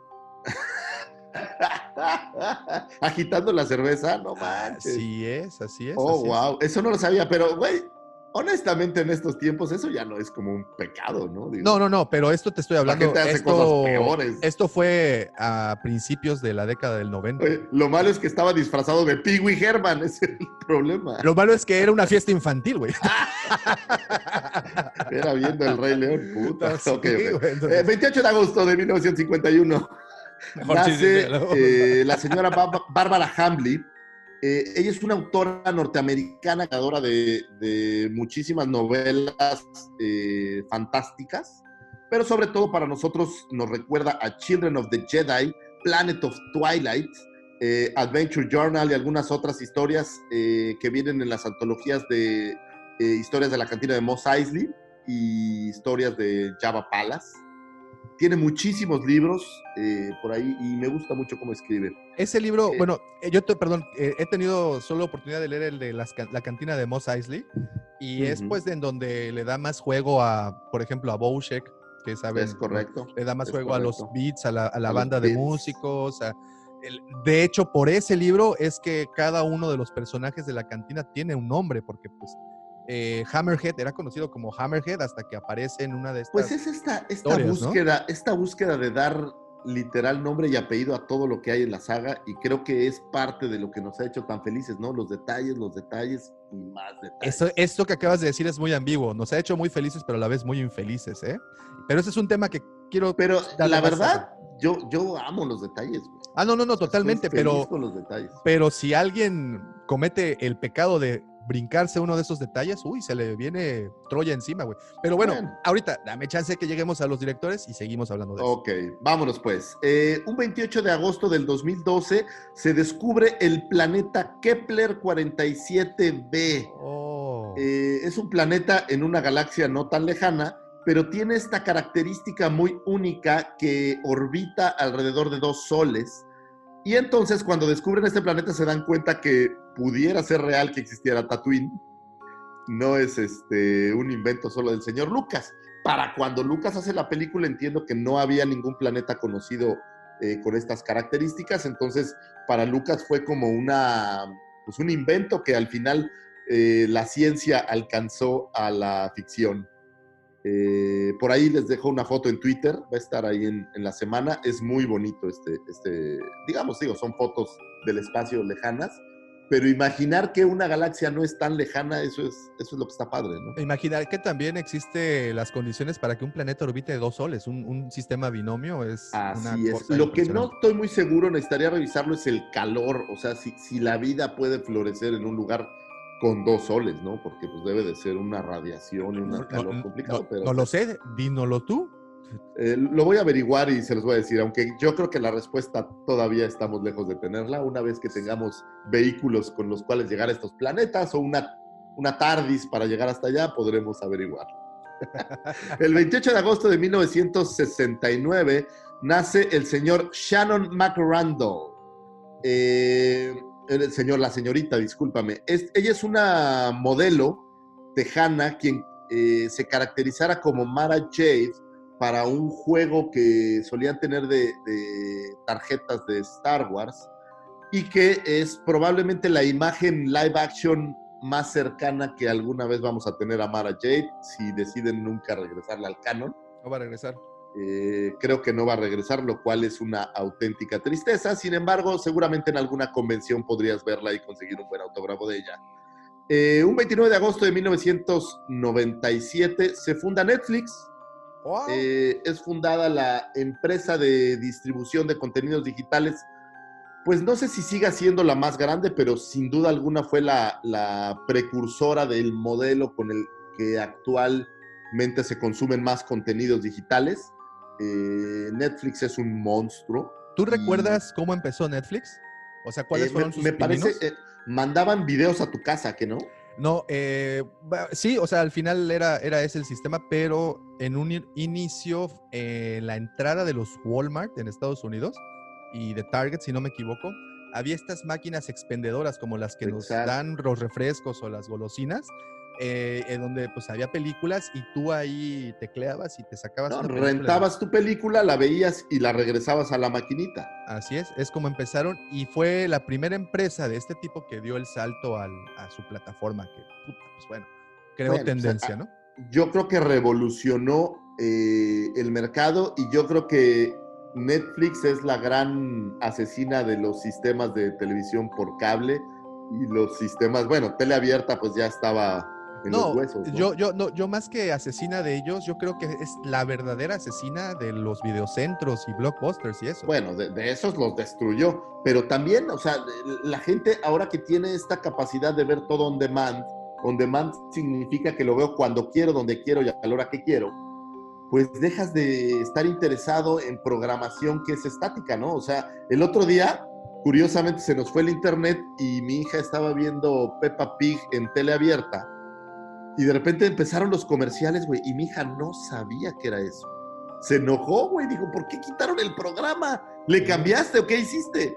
Entonces, eh, creo que es la, la precursora del streaming que destruye o, bueno, le quita mucho el negocio a todas las demás plataformas, ¿no? In- Incluido incluso la tele satelital, eh, los cables, todo, todo este tipo de, de- de otros sistemas, digamos. ¿Y cuántos años eh, cumple este año, por, por cierto, Netflix? Pues estamos hablando del 97, o sea, Oh, serían ya- 20, ya 23 añitos. años. 23, años. añitos. Wow. Eh, y bueno, ellos estuvieron distribuyendo Clone Wars eh, y las cintas de la saga hasta este año, o bueno, no, el año pasado, ¿no? Que apareció por ahí Disney Plus. Les quitaron todo el. Bueno, a, a principios el de este, a principios todavía de este año, por ahí de febrero, si no me equivoco, enero, febrero, todavía teníamos Clone Wars y Rebels ahí, eh, pero sí, ya definitivamente este septiembre se termina de, de ir todo el contenido de Disney. a- a- Ahora, fíjate la diferencia. 23 años después, Disney está saltando a este modelo. Eh, Bueno, pues- ojo, pues- ojo, ¿eh? Pues 23 ya se años, tardaron, ¿no? 23 años relativamente, porque Netflix entró al sistema tal como lo conocemos, si no me equivoco, 2009, 2010, o sea, Sí, realmente... sí. No, es- tiene, no, no tiene, tiene tanto. tanto. tiempo en el mundo. Y, bueno, de ahí Disney Plus, pero pues atrasito de, de Netflix llegó Amazon Prime y, de ahí se, se lanzó. No, y ahora hay, digo, lamentablemente a, a México no nos llegan. Seguimos con esta gran duda de la razón. Ojalá algún día pudiéramos eh, aclararlo. Pero hay, hay muchas, ¿no? Está Shooter, está por ahí. Hay una de, de películas de horror que me gusta. O sea, hay, hay varias plataformas que no pueden llegar a México y eso es lamentable. Pero bueno, pues eh, tarde o temprano las vamos a tener por aquí disponibles en algún momento. Eh, un 29 de agosto del 2000 fallece eh, Slegan Fisher, que es una actriz inglesa que la recordamos por nuestra queridísima tía Berú. Oh, Eh, ok. Esto para New Hope, ya fallecida, digo, hizo mucho cine por allá en, en Inglaterra. Estuve buscando alguna película que yo hubiera visto y no encontré ninguna. Pero bueno, es este. La mandamos un beso donde quiera que está nuestra querida tía Berú. Y por último, un 30 de agosto de 1977, nace eh, Nailin Christian. Eh, es una actriz Fiji australiana. No sé si un papá de Fiji y una mamá australiana, no sé exactamente la mezcla. Pero bueno, es quien le diera vida a Barris Offe para Ah. Attack of the Clones. Y por ahí entiendo que estaba en unas escenas eliminadas en eh, Revenge of the Sith. Eh, por ahí la pueden ver, también es activa en, en convenciones, sobre todo allá en, en Australia. Esas fueron las astroefemérides de esta semana, señores. Espero hayan encontrado información útil. Eh, no se olviden, por ahí viene, nomás ya por no dejar, el Día de los Abuelos. Ahí está. Entonces, feliciten a sus, a sus queridos abuelitos, que esto es el día eh, 22, me parece. Sí, el 22. eh, no, el 22 es el Día del Bombero, por cierto. ¿De Bomberito Juárez? El Día de los Abuelos es el 28.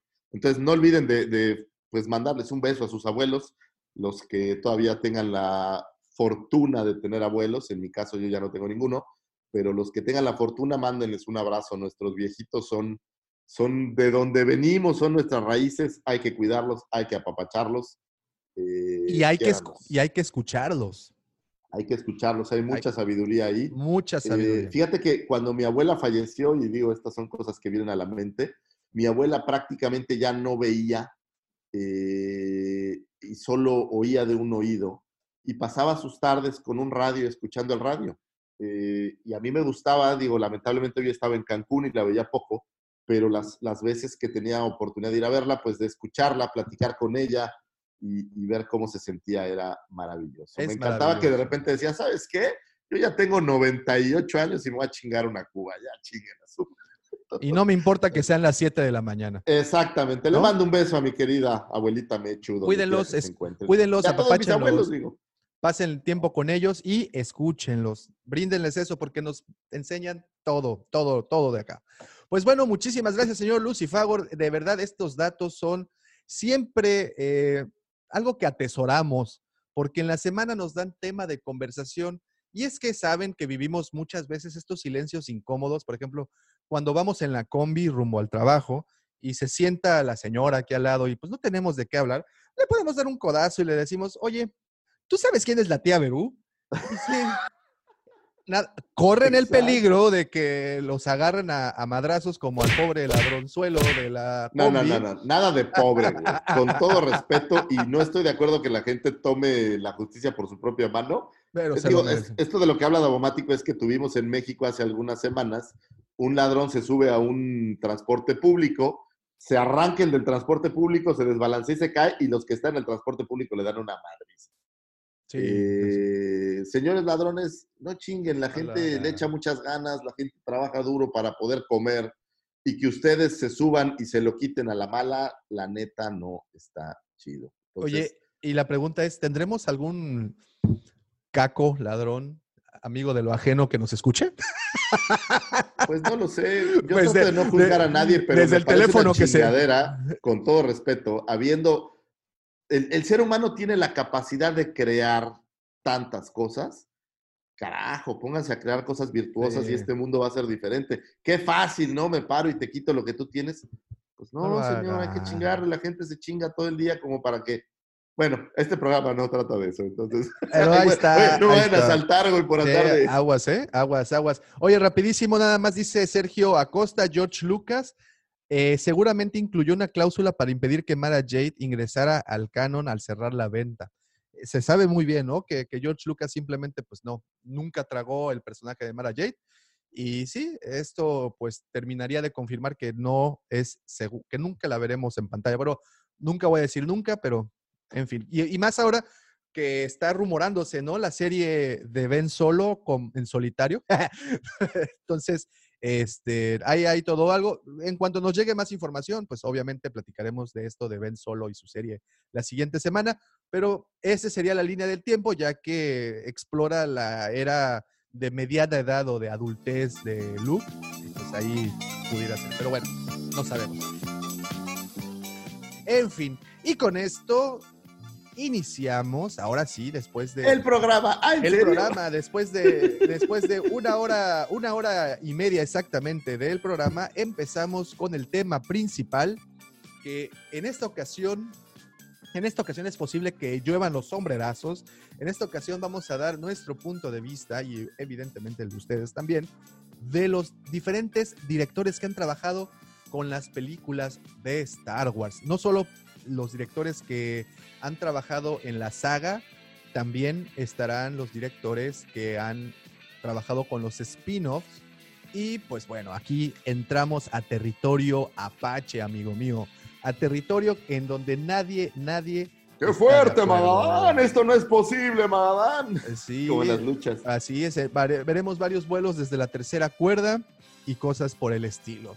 Pero antes, antes de iniciar, me gustaría tener esta pequeña reflexión. ¿Vamos Y a cerrar los ojos otra vez o vamos, Vamos a ver a a, la cerrar los ventana otra ojos. vez? Tómense de las manos. Vamos a tomar un respiro, de las manos. un respiro Mm, profundo. No, a ver, Unos a otros conmigo. Y las... vamos a, va- va- va- vamos a pensar en esto. Han dicho en muchas ocasiones que, eh, mm, ¿cómo ponerlo?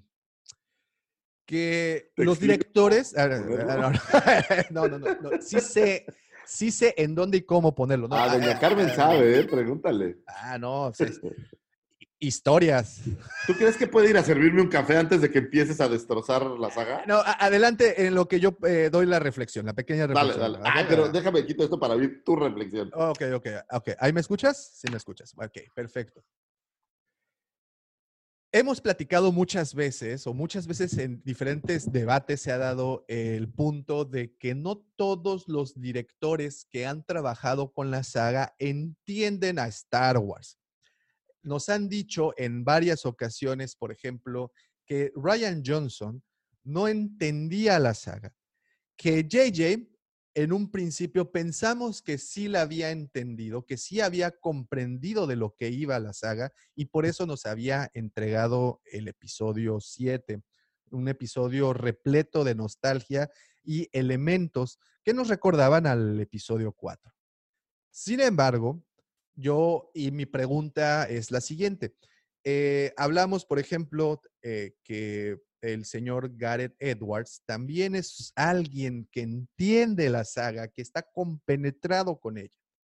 Sin embargo, y bueno, y él, digamos que ostenta ese título de tener la mejor película o una de las dos mejores películas para muchos de la saga entera. Pero la pregunta es esta. Tanto Irving Kirchner, director de la majestuosa película El Imperio contraataca, y Richard Marquardt, dos directores que creo que no pudiéramos en ningún momento exigirles el hecho de que ellos ya entendían Star Wars cuando Star Wars no era lo que es hoy en día. Entonces, Irving Kirchner, ¿cómo diablos podría entender la filosofía de Star Wars? Esa filosofía que muchos fans han dicho que los directores actuales no entienden. Irving Kirchner, en el 79, 78, perdón, cuando inicia el proyecto del regreso, perdón, de El Imperio contraataca, pues tampoco es que fuera el más docto, regreso a la palabra docto, en el tema. Había visto un poquito de lo que Lucas nos entregó en el 77 con la película original, sin embargo, el resto del universo de Star Wars, pues aún era territorio desconocido. Aún estaban las cosas por probarse. Entonces, el único factor que aquí yo podría darle al señor Kirchner no es que haya entendido la filosofía de Star Wars. No es que haya entendido la filosofía de Star Wars. El señor Kirchner le entró a algo completamente nuevo, una vez más, a territorio 100% desconocido. Entonces, el hecho que alguien me diga es que estos directores no entienden a Star Wars, no están dentro de la filosofía, pues es que tampoco lo estaba Kirchner, ni estaba tampoco Richard Marquardt dentro de esto. Sin embargo, les dieron esta chamba, la desarrollaron en territorio nuevo, territorio completamente desconocido. Y pues bueno, ahí está. Tienes que entender, hay un, hay un dato o un fact muy importante. No es lo mismo hacer una película con... Ah, el momento del café, sí, por favor. Gracias, comandante. Gracias, comandante. No es lo mismo hacer una película con la cual la expectativa es, y vamos a hablar solo por decir un ejemplo, de 20 personas, hacer una película cuando la expectativa es de un millón de personas. Es decir, para cuando hicieron el regreso del Jedi o el Imperio contraataca, el público, de entrada no había tantas salas como hay ahora, por darte nada más un ejemplo. No había tantos espectadores, o, por decirlo de alguna manera, en cine como los hay ahora, y no había tantos fans como los hay ahora.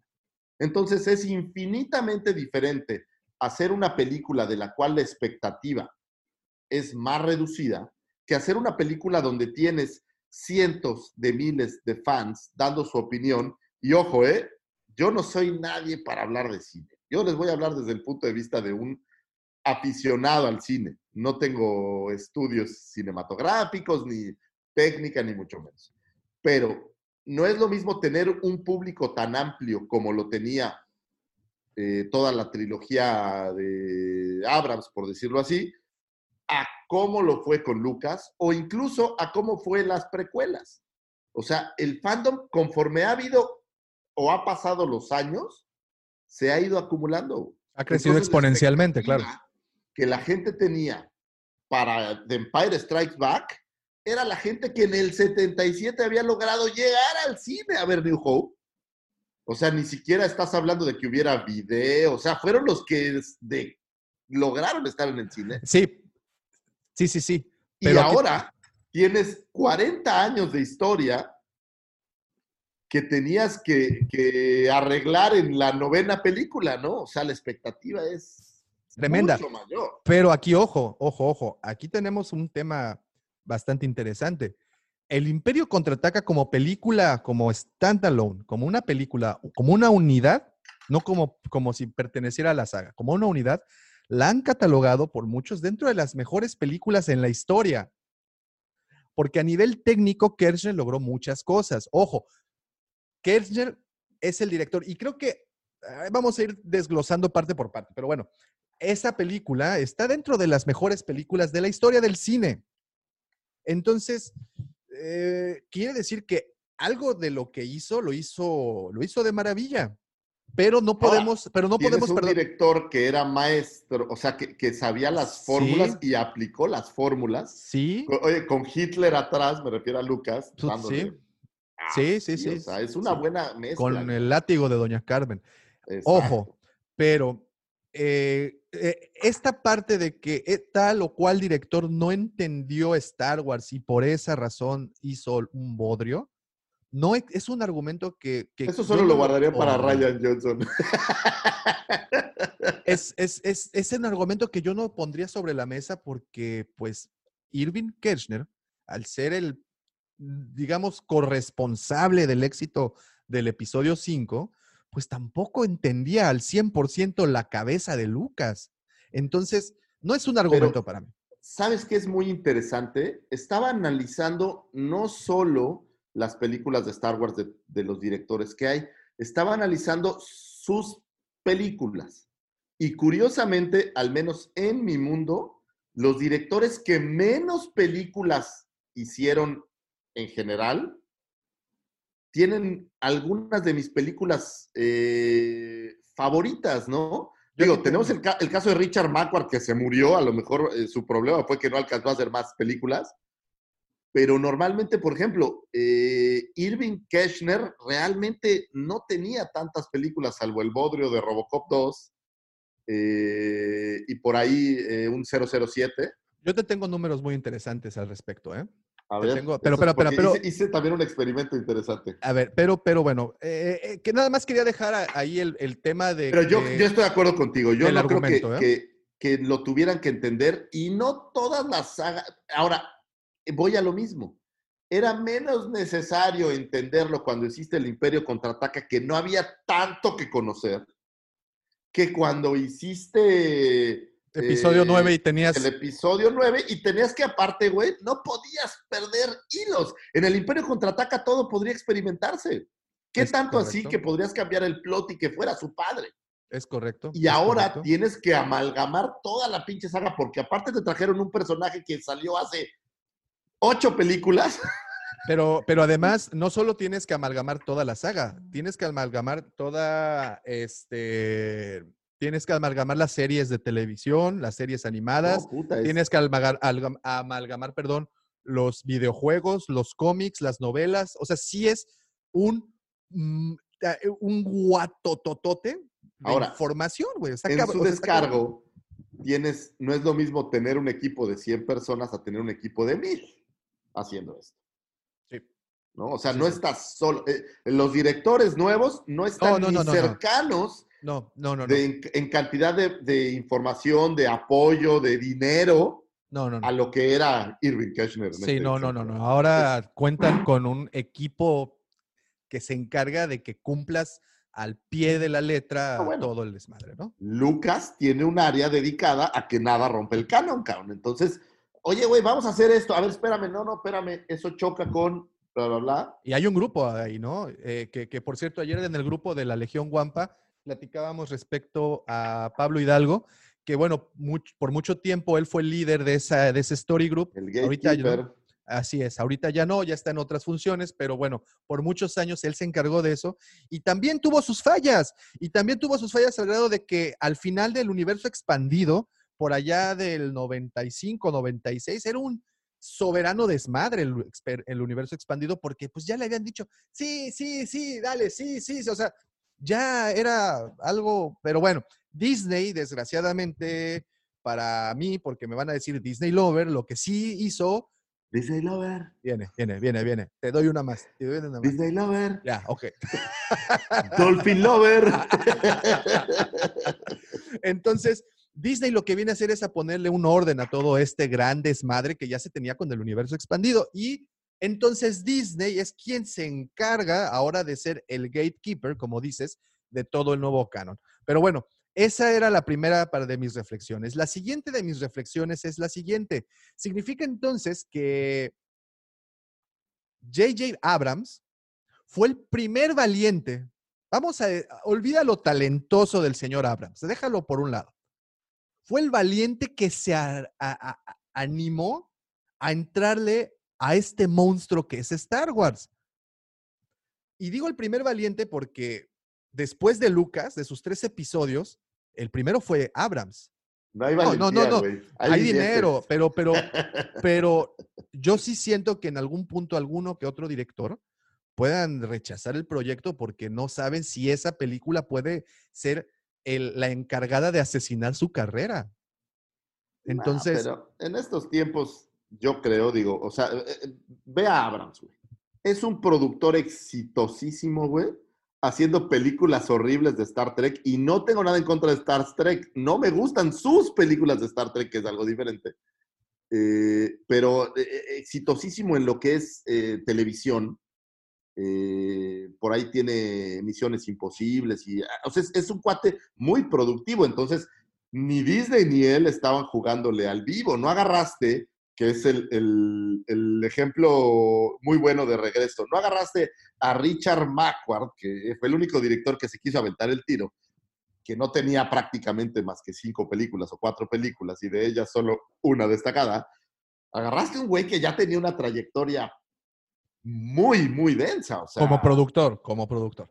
como produ- sí, güey, pero, o sea, eh, la ventaja que tiene el director de hoy, yo creo, digo, a lo mejor por ahí el doctor Robbie allá en Argentina o alguien que sí sepa del cine me podría decir, yo creo que ahora el director hace cosas diferentes a un director en aquel entonces.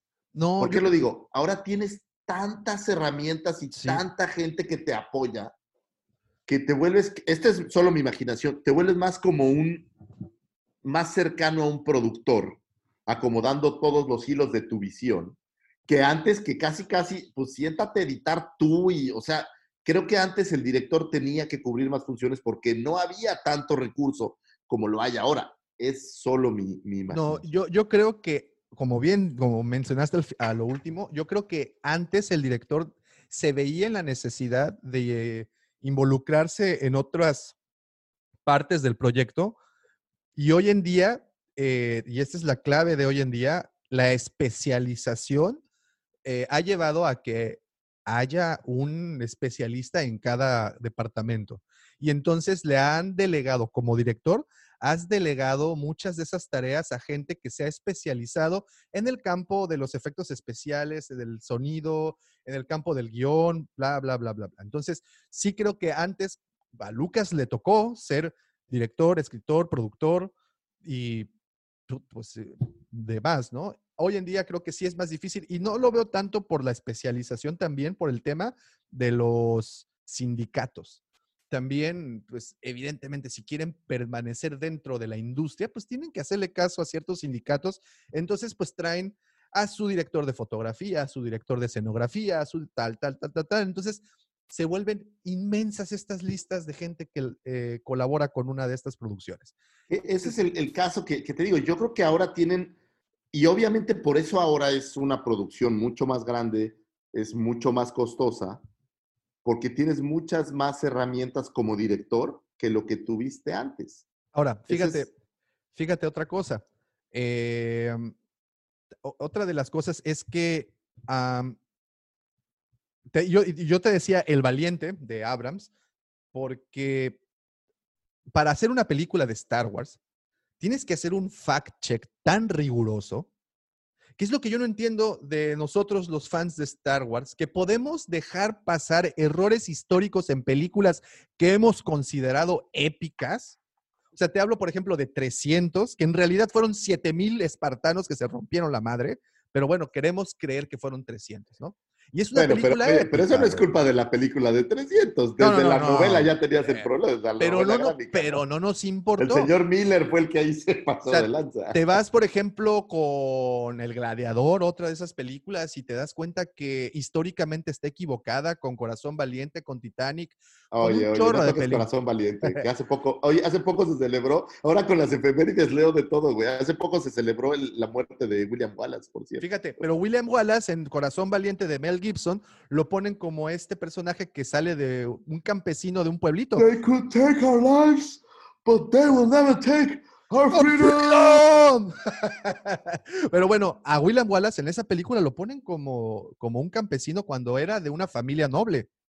Y entonces, a lo que voy con todo este comentario es de que podemos dejar pasar, podemos darles esas licencias a producciones históricas, que historia que sí pasó realmente, pero cuando erramos en un dato de en una de estas películas, en un dato canónico de Star Wars, puta madre, ten cuidado porque hierve Troya, güey. Entonces, esa, esa- a ese tipo de, de valentía me refiero. Pero ojo, tenemos que acordarnos de una cosa. Tenemos que acordarnos cuál es la función real del director y no colgarle santos. Porque estamos hablando de que muchos de estos directores o los directores que han trabajado con Star Wars les llegamos a colgar santos cuando son solo directores, cuando también existe un guionista, el cual es el que escribe al final la historia. Y ese guionista tiene un jefe, que es el productor, quien es el que da la luz verde para que ese guion se lleve a cabo. El director lo que hace es dar su visión de ese guion. Entonces, si me dices, es que Ryan Johnson y sus, y sus perdón, pero Ryan Johnson no estaba encargado de los argumentos, él estaba Nada más, antes de que nada, ¿tú estás enamorado de Ryan Johnson? un poquito. Ah, ok, eso quería saber. Aquí arriba hay un póster, pero este no lo alcanza a ver. Aquí arriba tengo un póster haciendo eso. Ok, ok. Yo creo que tiene razón. A veces culpamos demasiado a los directores cuando justamente hay mucha gente involucrada. O sea, aquí creo que, por ejemplo, el caso de Ryan Johnson, solo por decirlo porque es eh, mi director menos agraciado, menos favorito de la saga, creo que la señora Kennedy tiene una influencia demasiado grande en ella. Eh, me recuerda a Al Davis en los Raiders, que nunca ganas porque puta, el pinche dueño se mete y se mete, se mete, ¿no? Me parece que es algo similar con la señora eh, Kennedy. Ojo, ojo, pero es que tampoco podemos meter a la señora Kennedy del todo. O sea, la señora Kennedy al final representa a una mesa de ejecutivos. Ella es la vocera, ella es la que sale a, recibir los madrazos. ¿No? No, pero es, es quien dicta los, los caminos. O sea, hay, una, hay un board y tú te sientas en el board y les dicen, oigan, vamos a hacer una película que trata de esto. Ah, toda madre. Y sales y haces la película. Entonces, a lo mejor regresarás con el board y les dices, oye, pues es que esta película va a tener estos elementos, vamos a contratar a tal empresa. Pero el board yo no creo que se siente a revisar el guion y ver si, si van a ir por ahí o no. Están confiando en la señora Kennedy y su staff, el director o todos los de producción, pues en que el producto va a ser bueno y exitoso, ¿no? Y, mira, ahorita me acabo de mil morder. millones de dólares colectados por una película, pues, Ahorita pues me, es buen billete, ¿no? Me acabo, me acabo de morder la lengua porque, por ejemplo, Ry- Ryan Johnson sí estuvo involucrado en, la- en la- en el guion y fue, lo hizo eh, con base eh, en, la en lo de... ¿Ya ves, Davomático? Ya, ok. ¿Ya ves, ya, Davomático? ya, Ah, me, callo, me callo. Bueno, pero en, otras, en, en otros casos no es así, güey. No, no, o sea, hay, hay casos en donde llega el guion, este es el guion y quiero que hagas esta película. Y hay casos, por ejemplo, con Abrams también. Oye, güey, vamos a hacer esta película. Siéntate con el guionista y háganlo. O sea, es, es diferente, ¿no? Es, es...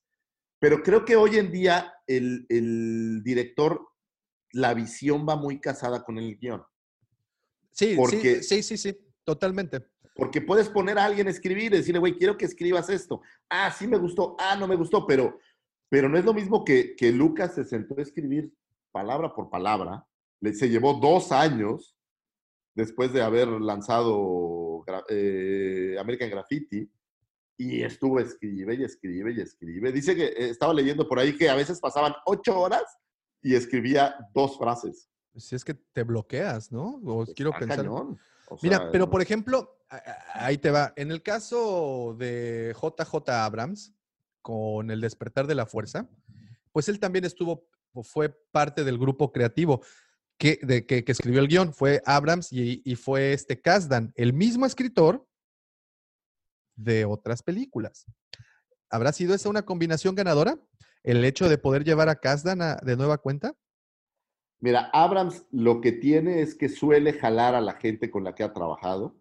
Digo, un ejemplo pequeñito, pues es Kerry Russell. A huevo no la metieron en la película. Digo, me- me- se me hace guapísima, pero le dan un papel chafa, eh, nomás para que esté ahí, ¿no? O tenemos el caso de su cuate de la infancia, este Glover o Goldberg, ¿cómo se llama? El gordito que hace de un piloto. El que amablemente les dice que, que ya valió madres ahí. Ah, Wex, sí, sí, sí, sí, sí, sí. Eh, eh, sí, sí, ya sé quién. Pero, pero se me olvidó. Este, ay, ¿cómo se llama? Se me olvidó. Anthony Glover Glover. Sí, no sí, sé sí, sí, sí. sí. Es Pero el, el- tema es, JJ jala a su gente, digo, y le ha funcionado por muchos años, ¿no? Entonces suele jalar a esta gente con la que ya trabajó y le ha funcionado bien. Snap, Por eso no es ese. Snap Wesley, sí. Es que Por eso parece no es de el- extrañar, pues, que traiga guionistas o que traiga escritores que ya hayan tenido que, que ver con él. A- ahora, por ejemplo, en las películas más exitosas de Star Wars, por vamos, y menciono a la primera, a Rogue One, Gareth Edwards no estuvo involucrado con el guion. El guion se lo aventó Chris Waits y Tony Gilroy, ambos escritores probados de, de Star Wars. ¿Y cuál fue el resultado?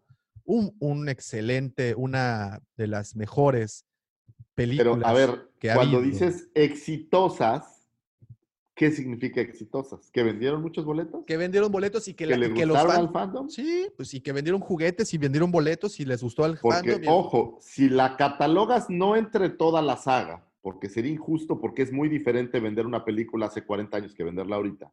Ajá. Es, digo, y quitando Han Solo, que es una muy mala monetariamente hablando, Rogue One es la, la más baja en, En cuestión, pero no estás contando Ah. las reproducciones que tiene ahora en streaming y todos los Blu-rays y DVDs que Sí, vendió. pero ahorita vamos a taquilla. O sea, si nos ponemos a ver la- el mundo digital. si pues, nos ponemos exquisitos, pues, pues sí, pero- claro. ojo, entonces estás hablando de que ni Edwards, ni Gareth Edwards y Irving Ahora. Ninguno de los dos metieron mano en los guiones. Irving Kirchner, para el guion del Imperio Contraataca, se basó en el guion también de Kasdan, por, por cierto, y se basó en el guion inconcluso de Late Brackett, que fue la, la fallecida Late Brackett, que toma Kasdan el, el proyecto. Entonces estás hablando, fíjate nada más de esta, de esta comparación, tanto Rogue One como el Imperio Contraataca, dos de las películas que la gente más quiere, que los fans más queremos, los directores no estuvieron involucrados en el guion, ¿eh? Pues es, es interesante. Ahora, y, fíjate que me gustó la... No, no, no. ¿Sabes qué me gusta de esta comparación que haces de los directores? Fíjate nada más, eh, Irving Kirchner, realmente significativo, había hecho, bueno, hizo Robocop 2, que fue una pedacera, y lo mejorcito es Never Say Never Again, 007. No tenía una, digo, era maestro, que sea, pero no tenía esta gran trayectoria. Y fíjate, curiosamente, Gareth Edwards tiene una característica muy similar. Realmente lo mejor que había hecho como director era Godzilla, sin ser, digo, Godzilla pues fue un gran proyecto, pero, pero tampoco es como del otro mundo. Entonces eran directores que no tenían tanta trayectoria. Y si lo comparas con el director que más trayectoria tenía, incluido Abrams y todo mundo como director, que era Ron Howard, que fue la, la peor, digamos, para el, en lo que a taquilla refiere, eh, ahí nos hace ver que, que creo que les ha servido más directores sin tanto bagaje, ¿no? Bueno, Sí. digo, Ah, yo tengo números. a Ryan Johnson no lo mencionemos. Eh, yo tengo números, yo tengo números que te van a, A ver, que te van a interesar, fíjate. A ver, ahí te va.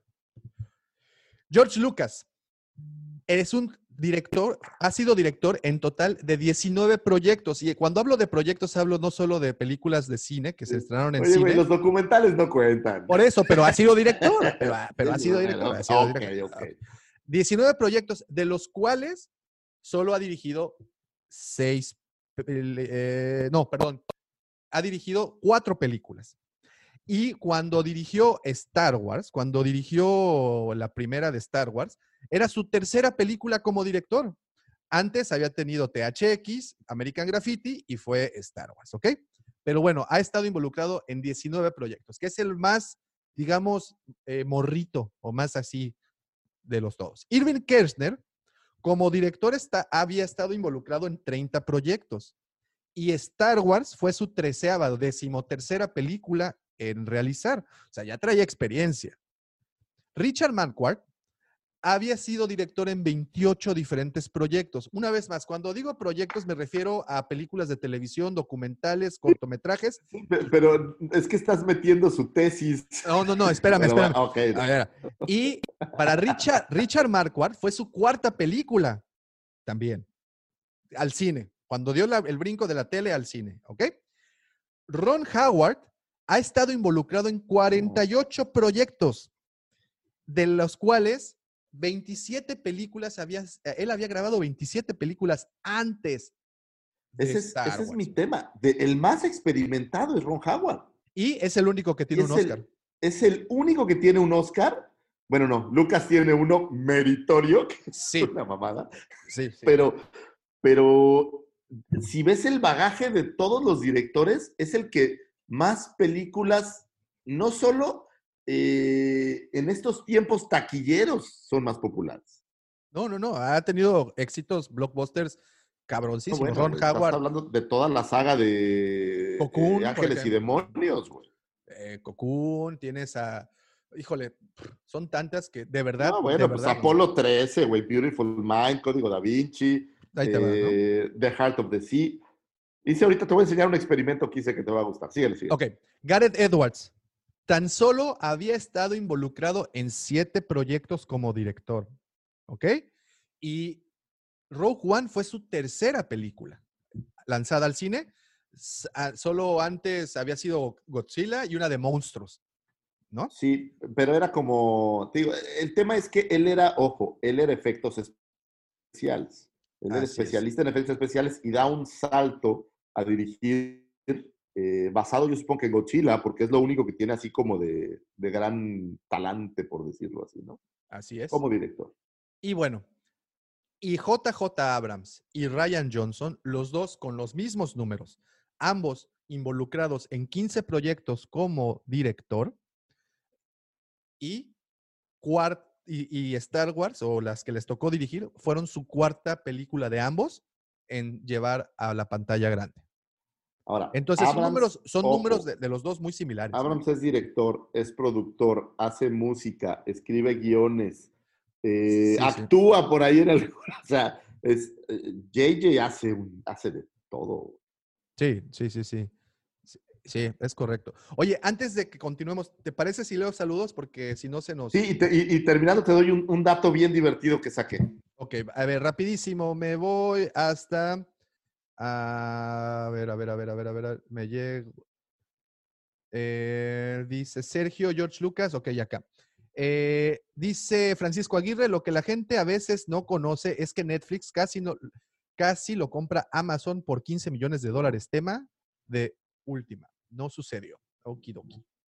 Sergio Acosta, sábados de catorrazos. Hashtag aguanten Ryan Johnson.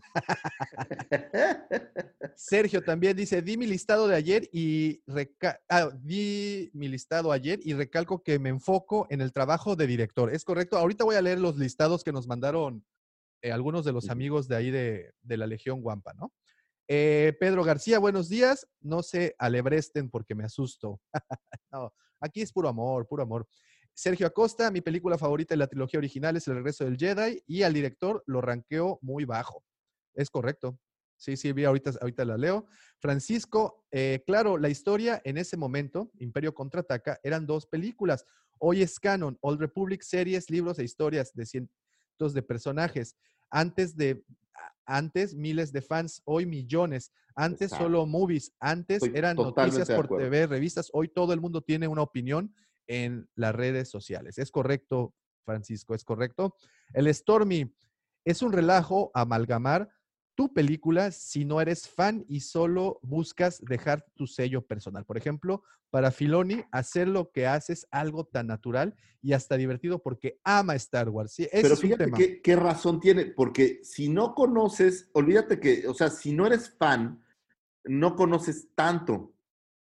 Y Sí. un director hoy en día necesita conocer muy bien el todo ese, es, desmadre. que ese es el siguiente punto. Ese es el siguiente punto que trataremos. Dice Mario Mir, Pablo Hidalgo, el emperador del canon, Pedro Pascal, el mandaloriano, ambos de origen chileno, nuestros representantes del sur de la galaxia. Es correcto, así es, tanto Pablo, te iba a decir Pablo Mármol, Pablo Hidalgo y, y Pedro Pascal, ambos, ambos de Chile. Saludos hasta Chile. Eh, Pedro García, ahí tienen un claro ejemplo. La película de Corazón Valiente y la original de Netflix, Legítimo Rey, la amalgamaron bien. Ah, ok, mira, vamos a ver esa. Sí, sí, había verla, yo no escuchado. visto. Eh, yo he escuchado de la de Legítimo Rey, dicen que es bastante buena. Sergio Acosta, ojo, en este caso JJ y Ryan sí fueron guionistas de las películas. Sí, sí, ah, creo que alcancé a comentar que sí habían participado ahí como guionistas. Eh, por eso resalto mucho el tema de separar el trabajo como director y guionista. Totalmente de acuerdo. Por eso es que decía que tenemos que recordar cuál es la función principal del director, que no muchas veces está involucrado en el guion. En este caso, pues bueno, Es, es el ejemplo claro del micromanagement. Cuando te Así es. metes en todo y no dejas a la gente hacer su chamba, sí. a veces no funciona tan bien. ¿no? Eh, dice Diego Argüelles, saludos amigos de la Legión Guapas. Vientos, Diego, gracias. Y por último, hasta este momento, Frank nos dice, qué buenos temas, están como para que ya organicen el Wampacom allá en Cancún. ah, estaría bueno, ¿eh? está bueno. pronto, querido amigo, pronto. Muy bien. Ahora y bueno, que podamos volver a abrazarnos y a tocarnos. Guácala, pero qué rico. Dice Miguel González, ahora que Star Wars es parte de Disney, me parece que una buena parte del futuro del canon tendrá que ver con lo que venda más. Y no digo que está mal, pero que sí no, No, se es un pierda. una negocio, es un negocio. O sea, no pagaron cientos de miles de millones para no ganarle, ¿no? Es correcto. Ahora, fíjate, te voy a dar un dato. Me di a la tarea de revisar las películas más taquilleras de todos los directores, pensando solo en las eh, nueve películas y los dos spin-offs, y comparar, porque el problema es que tú no puedes comparar New Hope con Rise of Skywalker, porque son tiempos totalmente diferentes, pero encontré una forma de medirlo. Estoy midiendo cuánto costó la película contra cuánto generó. Oh, pero, pero aquí también es un poco sensible ese tema por, por la cuestión de inflación, ¿no? obviamente, pero eh, le estoy haciendo como, como una generalidad, y no solo de las películas de Star Wars, estoy hablando de las películas más taquilleras de cada director. Y Ok. te lo voy a poner, eh, te lo voy a platicar rapidísimo. Eh, vamos a empezar por ahí con eh, George Lucas, que realmente sus cuatro películas más taquilleras son New Hope y las tres películas de la- las precuelas. Luego por ahí te las platico y luego te doy los números. Nos vamos con Irving Keschner, que es el episodio 5, El Imperio Contraataca, Robocop 2 y Never Say Never Again. Eh, luego vamos con Richard Magnard, que es El Regreso del Jedi, eh, Eye on the Needle y Jagged Edge, que son las películas más, más grandes que tiene. Luego nos vamos por ahí con eh, el señor J.J. Abrams, que tiene The Force Awakens, el episodio 9, eh, por ahí Star Trek en la oscuridad, Super 8 y Star Trek. Vámonos con eh, Gareth Edwards, que tiene One y Godzilla. Ryan Johnson, que tiene eh, el episodio 8, Knives Out y Looper. Y Ron Howard, que tiene Han Solo. Y tiene por ahí las tres películas del Código Da Vinci, eh, Beautiful Mind, Apolo 13 y por, ahí The Heart of the Sea. Ahora, si tú comparas todo lo que han hecho, digamos que en este set de películas taquilleras que tienen o las que realmente valieron la pena, el señor, eh, ¿te- ¿quieres que te diga de el que está mejor rankeado al peor? Al revés, al revés. Del, del peor al mejor, ¿no? Ok, el peor, el señor Ron Howard nomás no lo logra. Él ha gastado en todas estas películas un presupuesto de alrededor de 835 millones de dólares. Y ha generado algo así como 2.621 millones de dólares. Una, le vamos a llamar así muy sencillamente a esta ecuación, la productividad de, la, de, sus cintas es un 214%, llamémosle de productividad o utilidad. Después tenemos eh, al señor J.J. Eh, Abrams, increíblemente. Él ha gastado 910 millones. Ojo, comparen, en la cantidad de películas es parecida. Y él generó 4.254 millones de dólares, que equivalen a un 367%. Ojo, directores eh, actuales, ¿no? Después tenemos al señor Ryan Johnson. Él se gastó solo 387 millones de dólares en esas películas y generó 1.817 millones. Es un 370%.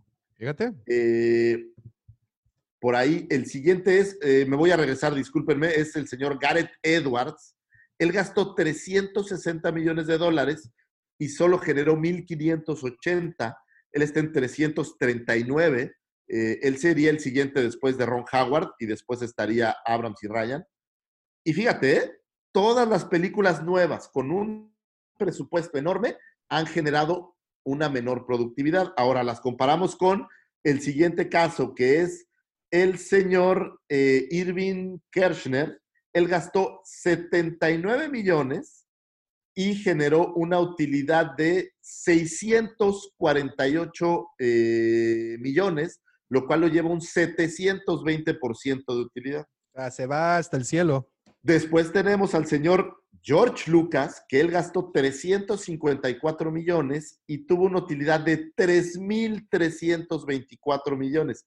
Casi lo mismo eh, que el señor JJ, pero con mucho menor la tercera parte de lo que él ocupó. Él está en un 839 y el gran ganador efectivamente es Richard Macquart, que gastó 47 millones, pero él ha logrado 532 millones, un 1032% de productividad. Pues es que tiene chiribilla, ahí, le, ahí metió Star Wars en su haber. Exacto, pero tiene pocas películas, películas que costaron muy poco dinero, y la producción que han tenido. Ahora, obviamente, en esto lo único que rompe pues, es que ellos tienen 40 años haciendo dinero, claro. ¿no? Contra las reediciones y la regada, y los otros no. Pero es la única forma que puedes medir realmente qué tan exitoso ha sido. Ahora, si lo ves tácitamente, pues el que más ha generado es Abrams, y esto en, en este cine. Pero sí, pero porque Abrams, porque pues, Abrams ha tenido 20 mil proyectos, ¿no?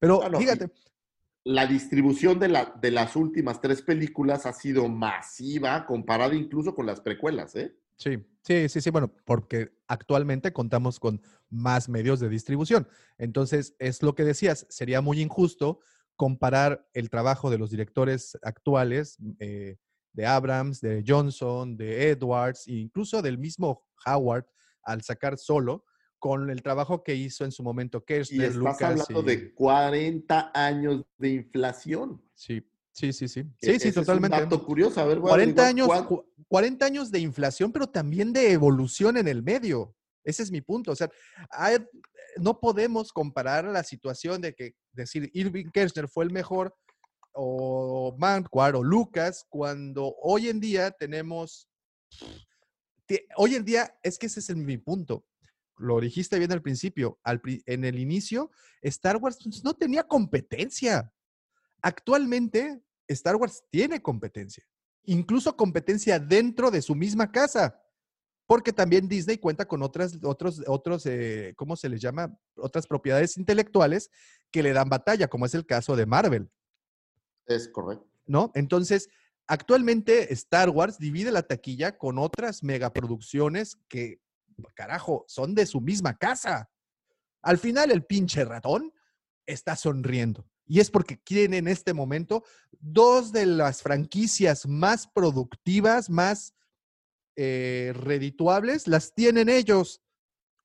Y seguimos comparando eh, directores antiguos con actuales cuando actualmente tienen mucha más chamba.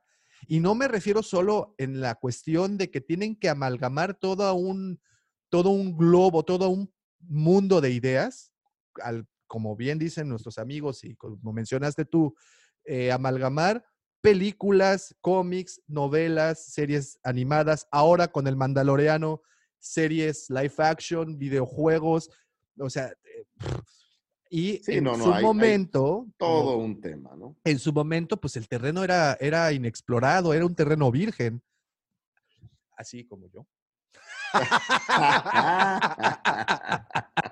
Es- Pero bueno, eh, eh, eh, eso es, eso, ok, este, edítale, Davo, como dice e- e- edítale, así como, oye, como en los videos, eso, eso edítalo, Davo. Eso no lo saques, por favor. Pero bueno, eh, no podemos comparar por esa situación para empezar, ¿no? Y continuando con que actualmente los directores en particular, y, y deja los directores, las casas productoras tienen mucho más competencia que lo que tenían antes. Entonces, esos, Es dos, esos dos casos hacen que hoy en día, y lo, y lo repito, se me hace quien se decida trepar al barco de Star Wars o quien decida abordar este barco o este tren, es alguien que, que- que de verdad tiene que tener así como que un plan, tiene que ser the man with the plan, ¿sabes? Porque, Sí, claro. y creo que lo que bien dicen, que pongan a Filoni y a Fabro como equipo, y si a esa mezcla le puedes poner una pizca de Taika Waititi, creo que esos tres pueden romper la madre muy, muy bien. Oye, fíjate que estaba haciendo un, un experimento más o menos de a cuánto equivaldría un 2% de inflación anual durante 40 años y prácticamente se va al 2.5. Es decir, si compararas la inflación y, lo, y a New Hope la trajeras hoy, eh, sería la película más taquillera de todos los tiempos. Es que ¿no? sí, es la más rentable, pues es que fue la más rentable. Y este Y- dato y es, con 11 millones de presupuesto, güey. y, este dato está, es precisamente para Yolis, la de contabilidad. Perdón, Yolis es la de recursos humanos. ¿Quién es el de contabilidad? Porque este es un dato completamente contable, efectivamente. O sea, entonces significa que la más rentable al momento es y sigue y seguirá siendo por mucho a New Hope. a la que menos se le invirtió, a la que más ganó, y ojo, sigue ganando, porque siguen contando las repeticiones. Al menos en la cueva la ponemos una vez a la semana. Sí, nomás que de esa. Ah, bueno, ¿la sacas de dónde? De. ¿De Prime? Ah, de Prime. Entonces Sí. sí, sí, pagas. Sí, no, no, no, no. En la cueva todo es legal, excepto las facturas. las Oye, que les damos. eh, eh, Excepto la- la- las, las notas para sus esposas. Ese, eh, las notas tuneadas, esas, esas no. Entonces, bueno, y de aquí quiero brincar a una siguiente pregunta. Tú dijiste hace- a- algo hace un momento, me llamó mucho la atención. El director, ¿crees que sea necesario que el director sea un fan? ¿Tiene que ser fan? En, ojo, hay que separar cosas. Cuando tú traes una película que nadie ha visto, por ejemplo, Knives Out de Ryan Johnson, que tanto te gusta. Knives Out, Knives Out es basado un poco en este juego club, ¿correcto? Sí, correcto. que es algo que a lo mejor en México eh, había un juego que se llamaba ¿Dónde está el culpable? Me parece, pero no es tan popular. En Estados Unidos es un juego muy popular, incluso ya había una película por ahí con Tim Curry, que tampoco fue tan grande, me parece más que solo fue para televisión, pero bueno, ahí, como, ahí se conoce, ¿no? Sí. Eh, pero de cualquier manera es un, es un producto nuevo que tú puedes idear porque la gente no lo ha visto. O sea, la gente no sabe de qué va, salvo lo que tú les platicas. En Star Wars, la gente ya sabe de qué va y estás continuando una historia. No estás realmente haciendo un producto nuevo. Entonces, yo creo que el producto va a ser 100 veces mejor si eres fan, no solo porque te guste y tengas pasión, sino porque al ser fan, sabes muchos más detalles de lo que estás haciendo que al ser no fan. Ese es, Claro. ese es como yo lo veo el, el tema. Y si es eres que, un fan de la fantasía como nosotros, por ejemplo, nosotros nos encanta Star Wars, sin duda alguna, pero tienes mucho bagaje de fantasía porque te gusta la fantasía en general. Entonces tienes mucho más que aportar que si no te gustara la fantasía y solo habla, y hablaras de fantasía sin eso, claro, claro. es, yo creo que el, el que sean fan es un ingrediente adicional. Ahora, yo no creo que salvo Filoni o salvo eh, este, se me fue el, el nombre del... del pues, de Fabro, o Lucas, alguno de los otros directores fuera realmente fan de Star Wars. Digo, no, no lo sé, pero no, no creo que no tanto como para decirse fan, ¿no? A lo mejor les gustaba. Porque, no mira, en, en- en- todo caso, de todos los directores que hemos platicado, pues obviamente el más fan, pues debe de ser Lucas, ¿no? Porque es su bebé. Pero en cuestión de fanatismo y que su fanatismo es conocido, eh, Gareth Edwards es de los geeks más nerds que existen en todos los ñoñosferas, ¿sabes? O sea, eh, Gareth Edwards, muy a pesar de que quien piense que. Filoni, Favreau, pausa. Creo que empezamos mal considerando que todo el mundo sabe estas cosas. Eh, eh, Vamos a, a decir director y película, ¿te parece? claro, eh, sí, sí, por favor. Eh, Digo, nomás por, por, por este, por no dejar. A ver, la primera película es eh, Star Wars, que después se llamó New Hope, dirigida por George Lucas. Eh, la siguiente película fue El Imperio Contraataca, dirigida por el señor Irving Kershner. La siguiente película fue Return of the Jedi, dirigida por Richard Marquardt. La siguiente película fue eh, Phantom Menace, dirigida por George Lucas. La siguiente película fue eh, Attack of the Clones, dirigida por George Lucas. Siguiente película, Revenge of the Sith, dirigida por George Lucas. De ahí tenemos eh, The Force Awakens, dirigida por J.J. Abrams. Después tenemos Solo, dirigida por Ron Howard. Después tenemos Rogue One, dirigida por Gareth Edwards. Después tenemos eh, The Last Jedi, dirigida por Ryan Johnson. Y por último tenemos Rise of Skywalker, dirigida por J.J. Abrams. Solo para, a lo mejor no todo el mundo sabe quién Sí, dirigió no, qué, no, no, no, no, no, no hay que pues, asumir, no hay que asumir. para, para agregarlo, ¿no? Ahora, eh, fíjate, quiero dar aquí una lista que me mandó el buen Sergio, eh, la puso ayer en el chat de la Legión Guampa. Este, se me hizo una lista muy interesante y aquí, mi checo, si sigues viéndonos, este, yo concuerdo contigo prácticamente en todas. Prácticamente, porque nada más cambiaría una. Pero bueno, Checo puso este, este, este listado. En el octavo lugar, eh, Lucas, pero el Lucas que dirigió Clone Wars. Bueno, perdón, eh, el ataque de los clones. ¿Ok? O sea, En el está separando a Lucas por película. Sí, sí, sí, sí, sí, sí. Es importante porque sí creo que también pues sufrió este, esta atemporalidad. ¿no? Sí, sí, sí. Es, es Entonces, muy pues, diferente. sí, hay que tomar en cuenta eso. Eh, en el séptimo lugar puso a Howard, a Ron Howard. En el sexto lugar a Gareth Edwards y lo puso ahí con un asterisco, el cual no terminé de entender. Pero bueno, en el quinto lugar a ¿Puso Mark una foto del asterisco? No, no, no, no, no. De besos del, Ah, del, del Milarrugas. No, no, no, no, no. Este, Perdón, rompí toda la magia. Perdónenme, muchachos, lo siento. Cambió, ok, en el quinto lugar a Marquardt, en el cuarto lugar a Abrams, en el tercer lugar a Lucas del episodio 4, en el segundo lugar, esto te va a doler, ¿eh? A Johnson, y en el primer lugar, no, no, no, no te vayas, Lucifagor. ¿Ves, Checo, lo que ocasionamos? Ocasionamos porque yo también comparto esa idea, ¿eh? Y en el primer lugar a Irving Kershner. Ok, En lo siento, lugar. me, me exalté, lo siento. Bien lo dijo nuestro amigo, no sé, ¿cómo, cómo decía? No se alebresten si no se va. Tranquilo. No, No, digo, no. ojo, yo solo hablo desde la visión de un fan. No tengo ningún conocimiento cinematográfico con el cual su- sustentar mis opiniones. Ahora, yo, yo en esta lista, perdón que te interrumpa, en esta lista que nos mandó Checo, aquí está, mira, si el que no sé si se alcanza a ver, Ahí se ve. Sergio, ahí está. Bueno, sí, y, y- y, oye, y, y revelando el teléfono del buen Checo, ¿eh? Ah, no, Ah, no. Para que le manden una mentada. no, ¿cómo crees? Yo a esta lista nada más cambiaría eh, del sexto lugar, los, los subiría al cuarto a, a Gareth Edwards. A Abrams sí lo bajaría un poquito. Se me hace un buen director, pero creo que la chamba de productor de ah, Abrams es mejor. Pero bueno. Y a Ron Howard también posiblemente lo pondría por arriba de Mark Ward. Y es que Ron Howard, para muchos, yo sé que muchos dicen que solo fue un bodrio, bla, bla, bla. A mí, A sí mí, me me, a- gusta. a mí me verdad. encanta, a mí me encanta esa película y creo que Ron Howard, si vamos a nivel técnico, pues es el director más consagrado que ha hecho una película de Star Wars, ¿no?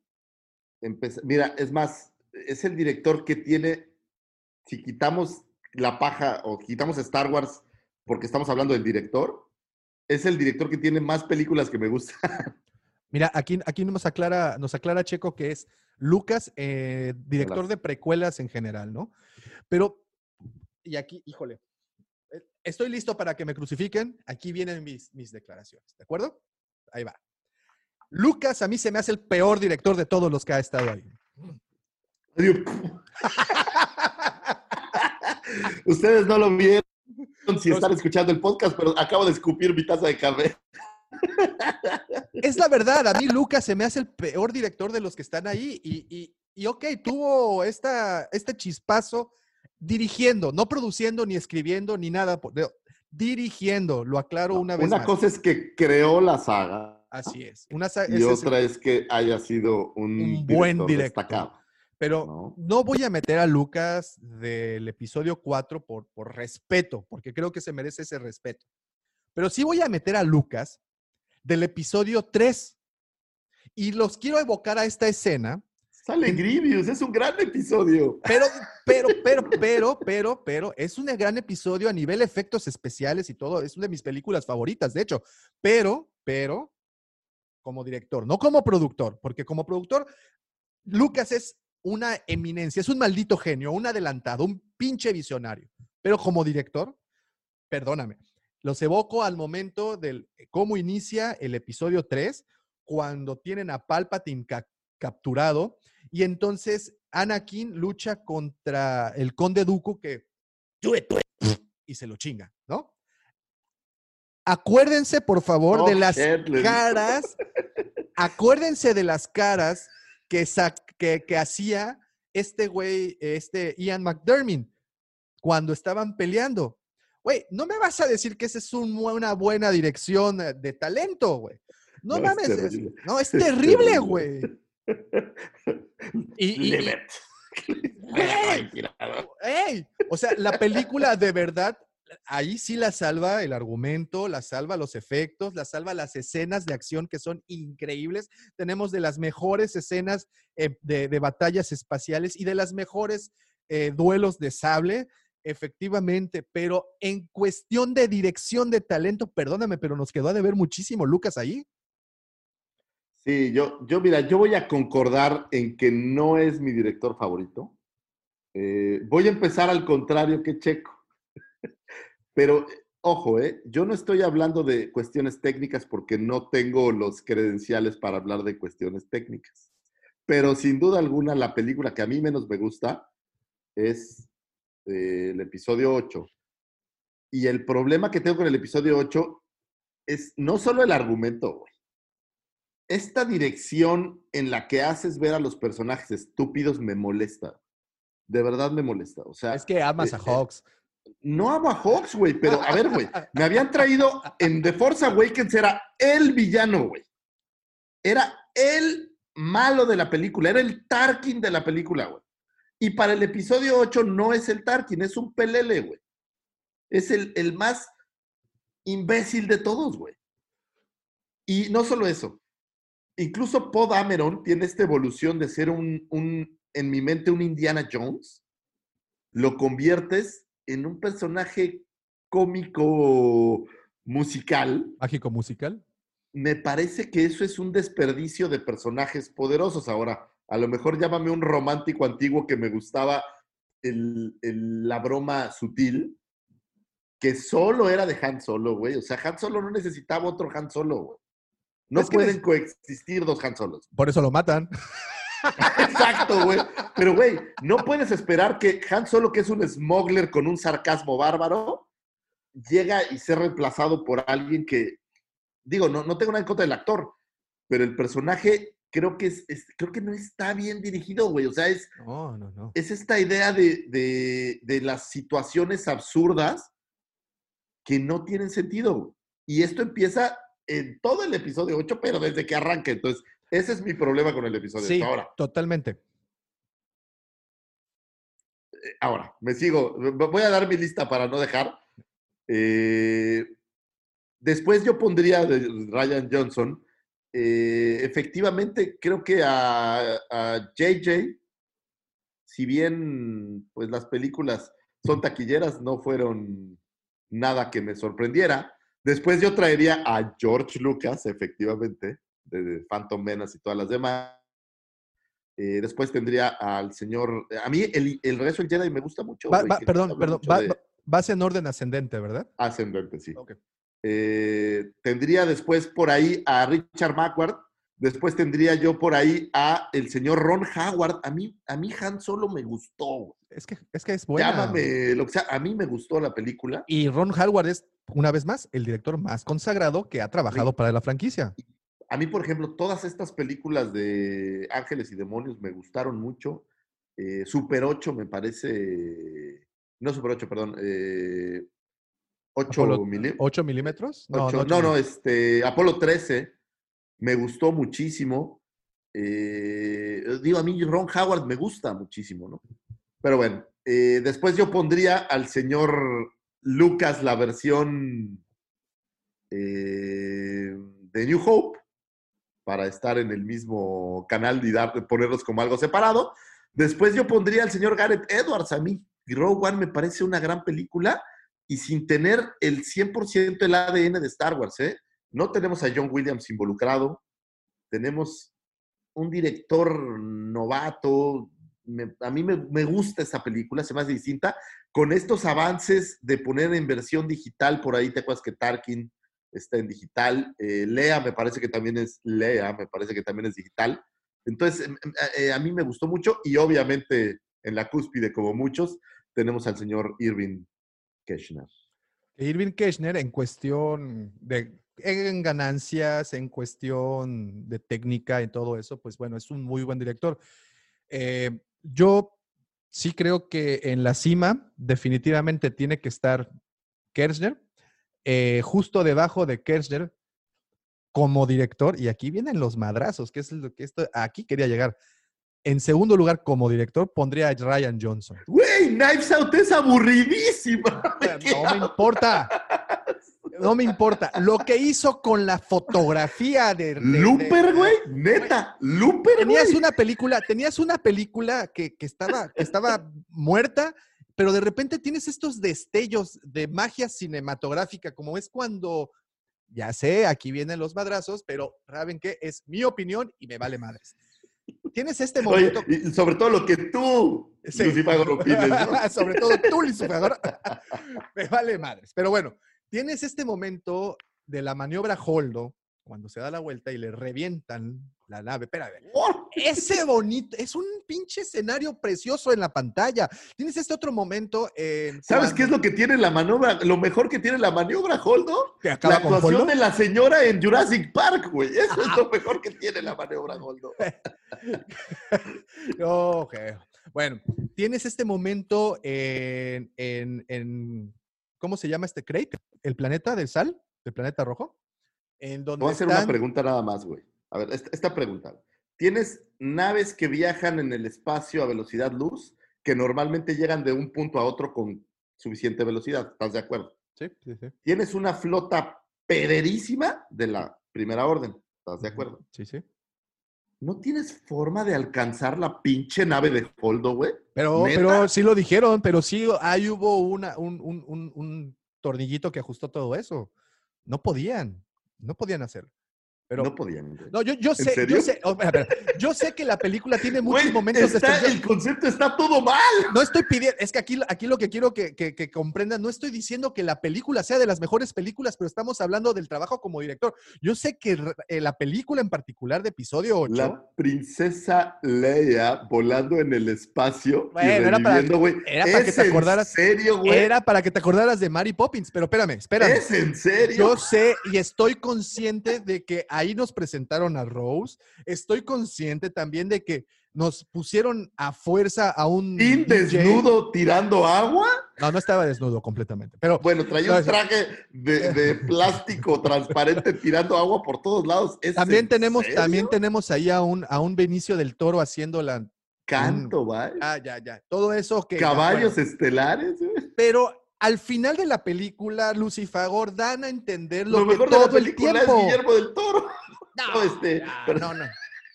Eso no es No, cierto. este, se me fue el nombre de este, pero bueno. ¿Cuál? Ok, pero, sigue. pero, pero Sigue. para mí lo mejor de la película viene al final, cuando entonces este chamaquito del establo te demuestra que también es usuario de la fuerza y te da a entender que cualquier hijo de vecina puede ser un dotado después en la fuerza. se les olvidó y Y regresaron a Rey superpoderosa, que Ese es mi aparte, punto. oye, que aparte es este como, como el güey de, de Harry Potter que controla animales, es una healer como si fuera un elfo. es- Ok, lo siento, ya no, ya no voy a hablar, voy a dejar hablar a, los, a, a Davomático. Ok, ok, termino, termino. Pero la idea que se plantea al final es, es, es mucho mejor. Estábamos platicando hace unos meses de que hubiera sido un mejor, eh, un mejor plot que Rey. Hubiera sido Rey from nowhere que Rey, pues porque, pues, ah, es que mi abuelito era Palpatine y pues yo acá tengo la vara alta, ¿sabes? Entonces, estás, Ryan Johnson dejó esa, esa puerta abierta, que cualquiera puede ser un, un Jedi o cualquiera puede ser usuario de la fuerza, una, un argumento que había utilizado Lucas con, desde el episodio 1 con este, con Anakin, güey. O sea, un esclavo se volvió en el, en el Mesías, güey, ¿no? Entonces, pues retoma esa, esa idea. Y tiene momentos muy buenos, efectivamente tiene unos huecos argumentales enormes, pero si hablamos de trabajo como director, se me hace un trabajo muy bueno. Eh, Güey, sacarle lo mejor que pueda sacarle a, a esta Rose, güey. Güey, ¿por qué quita qué? Rose? o sea, si no puedes sacarle nada, saca el personaje, güey. Es el juguete menos vendido que tenemos después de más canata, güey. Sí. Y de DJ. Güey, disfrazarlos de imperiales, güey, neta, güey. Pero, ay, bueno, tuviste a, a Han Solo y a Luke Skywalker también disfrazados como troopers. Sí, güey, pero estaban disfrazados como troopers con casco, güey. A, a- a- a fin de, de Imperial, que no hay un solo afrogaláctico en toda la saga hasta que aparece Finn, y es el único Imperial afrogaláctico y nadie lo nota.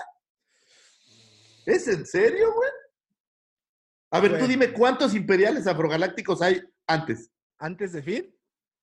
Bueno, antes de fin estaba. ¿Cuándo has visto un En- en- oficial En cine no. afrogaláctico o asiático, güey? En, en cine no. En el cine no. No, no, Pero- en la saga completa, Ah, pues tenemos. ¿Cómo es posible que ninguno de la primera orden se diera cuenta que todos son blancos Sí y que teníamos. todos son, llamémosle, europeos? En Rebels. nadie notó que había un moreno y una chinita, güey, En el tercero cuarto. paseándose.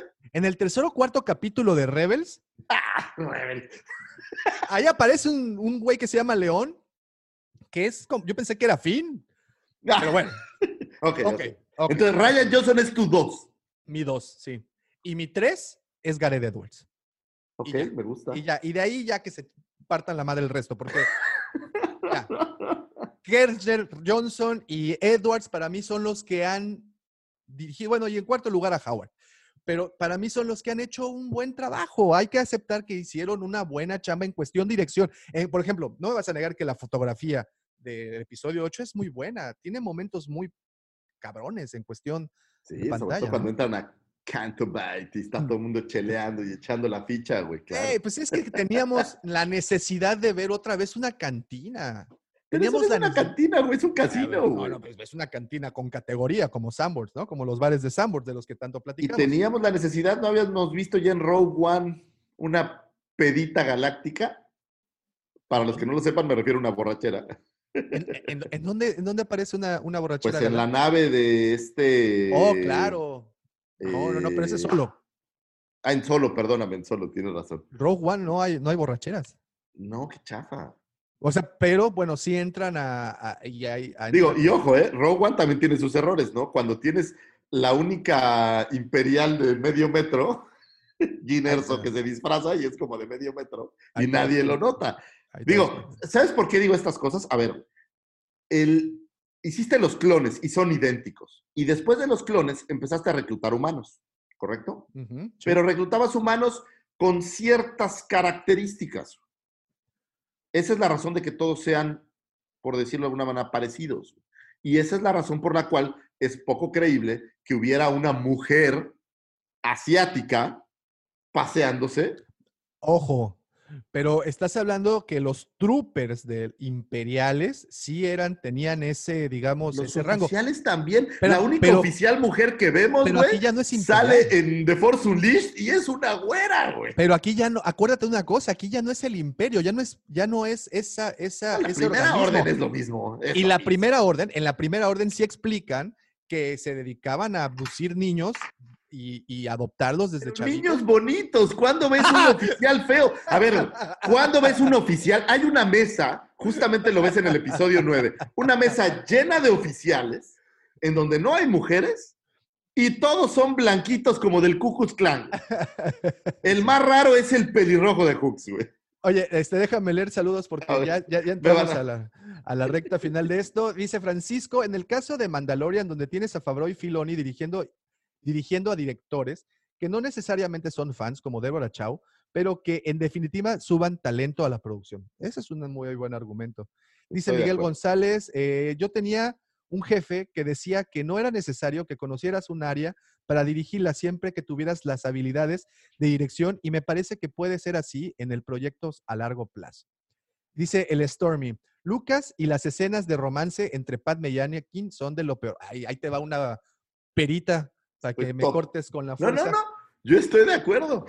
Ok, ok. Sergio Acosta dice, uff, y ni hablemos de las caras versus, eh, eh, versus Windu y su pandilla. También, ¿eh? Momentos fácilmente, no, no, difícilmente olvidables. No, bueno, Eh, eh, Tripio en, en un Battle Droid, güey. Pues es digo, de estoy lo- de acuerdo. O sea, pero- no, no digo que no sean terribles también esas, ¿eh? Sergio Acosta, y mira que las precuelas tienen un gran elenco, pero ahí sí se nota mucho el tema de la dirección. Josh Rosales, creo que si hubieran dejado a JJ dirigir por completo la última trilogía, hubieran estado en perfectas, pero claramente el episodio 8 se trató de echar a perder el trabajo del episodio 7 y el episodio 9 trató de arreglarlo. Sí, eh, sabemos que eso es... Y, y lo que sí es real, digo, sin queja, es que sí se nota el, el salto entre esta película de en medio. No es más, si la desapareces y dejas el 7 y el 9, hasta podría funcionar, creo. Dice Josh Rosales, creer que Filoni y Favreau deben de ser los nuevos directores para las nuevas películas, tomando en cuenta todo lo que han hecho con las... No. No, yo creo que Filoni y Favreau los deben dejar ahí, en su lugarcito de creativos y de magos, porque han hecho magia. Y creo que un buen director, por ejemplo, Waititi, creo que sí la podría romper bajo la conducción de estos dos. ¿eh? Giancarlo Pechetto, en Aftermath está la gran almirante Rae Sloan, es lo que te decía, la afrogaláctica. Sergio Acosta, ese es el Ah, tema, se, mezcla el tema del Ok, guion con la dirección. ¿ves? No, y, a- y antes de Aftermath, te digo que ahí en Rebels también aparecía un afrogaláctico por ahí. Eh, dice Sergio Acosta, ese es el tema, se mezcla el tema del guion con la dirección. Ya entramos en temas de historia y ahí sin ninguna de las películas se salva. Miguel González, no alcanzar la nave de Holdo o no poder llegar frente a la misma incógnita de por qué los Snowspeeders no atacaban por detrás a, la, a los eh, ATATs ahí en, es lo que decías, ¿no? De tu teoría de por qué no le pegaban por atrás a los ATATs. Güey, ¿por Eh, qué no viajas al espacio? ¿Por qué no llegas de frente a. Giancarlo, Giancarlo Pechetto, en el Imperio hay oficiales mujeres tanto en Legends como en canon de Disney, incluso afrogalácticas. Eh, Mario Mir y la conexión de la fuerza entre Kylo y Rey está muy bien realizada de manera Ojo, simple. pero ninguna no- en cinta, ¿eh? No, no, no en películas. aún. Ninguna en película. Todas son en novelas. novelas y otras ondas. Luis Rico, en mi humilde opinión, si bien The Last Jedi rompe muchas cosas de la saga y tiene muchos agujeros de guion, y más me parece más entretenida de ver que The Force Awakens, que no aporta mucho. Es Luis, Luis, saludos hasta Perú, Luis. Saludos. Eh, Josh Rosales, la idea del imperio y de la primera orden es la misma de la Alemania Hitler, es correcto. Eh, Giancarlo Percetto dice incluso en el episodio 9 hay una afrogaláctica en el lado de Hawks en la reunión cuando muestran el Ah, casco. mira. Ahí está, ¿eh? In your face, Lucifagora. Y por último, Giancarlo Pechetto, lo que se ve en el imperio es racismo, pero entre humanos y aliens, como lo mostrara Thrawn. Es correcto, ¿no? Salvo con Thrawn. Pues ahí Sí, está. no hay más alienígenas. Ahí está. Oye, pues este tema yo creo que sí da para mucho más y da para otros episodios más. Este, ahorita desgraciadamente nos tenemos que despedir. Ya llevamos exactamente y sin exagerar una dos horas 40 minutos grabando. Yo sé que el señor Lucifagor que graba desde una locación, Locación distante, remota. Una locación remota, así como ventaneando, pues ahí tenemos al, al buen Lucifagor ahí en, en su locación remota. Creo que es un tema muy interesante el de los directores. Definitivamente cada quien tiene una opinión al respecto. ¿Sabes qué? A lo mejor valdría la pena, digo, yo lo digo por, por mi parte, eh, tener a alguien que sea director o que tenga como más cercanía, porque seguramente hay cosas técnicas que aportan a esta discusión de si es bueno o no, ¿no? En, en mi visión solo puedo hablar desde el lado del fandom y el dinero, Mira, por ejemplo, es lo que yo entiendo. dice Pablo Gallegos, lo cual yo también le doy la misma, dice, en 20 años amarán The Last Jedi y las secuelas, así como las precuelas. Yo también opino lo mismo. Nada Estoy más de es acuerdo también. darle chance. Se llama Giovanni, nostalgia, güey. así es. Giovanni Carcuto, Rogue One, la mejor de las nuevas. Que estés bien y gracias. Ok, bien, entonces gracias Giovanni. Y pues gracias a todos los que estuvieron por acá conectados. Les agradecemos de verdad muchísimo que, que se hayan levantado tempranito y que hayan hecho este gran favor de acompañarnos y por supuesto dar sus opiniones. Creo que es un tema muy abierto debido a que cada quien tiene una opinión, cada quien tiene gustos y expectativas muy diferentes a los demás, pero al final es una vez más, desconéctense y disfrútenla. No nos pongamos tan analíticos, aquí simplemente No, hay que- queríamos, digo, ojo, aquí, aquí eh, traemos estas discusiones para desmenuzar, claro, pero al final del día hay que disfrutar todas. Hay Y- que y sí, pásenla bien. Ese Y, es el y- tema, y- ¿no? y bueno, y la, y la situación aquí es que quisimos, pues, más que nada, no dejarnos llevar tanto por la nostalgia o por ciertos otros aspectos que no sea lo técnico y, pues lo práctico, ¿no? Entonces, pues ahí está. Yo creo que sí vamos a tener eh, otro episodio. en otro episodio. creo que Irving Kirchner es, Es- al menos de lo que vimos, el, el- el director más emblemático. Todos los demás creo que hay eh, opiniones encontradas. encontradas. Así es, y bueno, y en estas analíticas que tratamos de hacer, pues bueno, sabemos que Ron Howard es el director eh, más consagrado de todos, que George Lucas, en lo personal, creo que es, del- en cuestión de dirección, es lo peor que hay. Y, y- y bueno, y, y- y Y tenemos. los demás a- son tabla media. Y, los dos, y Gareth Edwards se me hace el más fan, geek, nerd, ñoño que ha dirigido Star Wars. The circle is now complete. When I left you, I was but the learner. Now I am the master.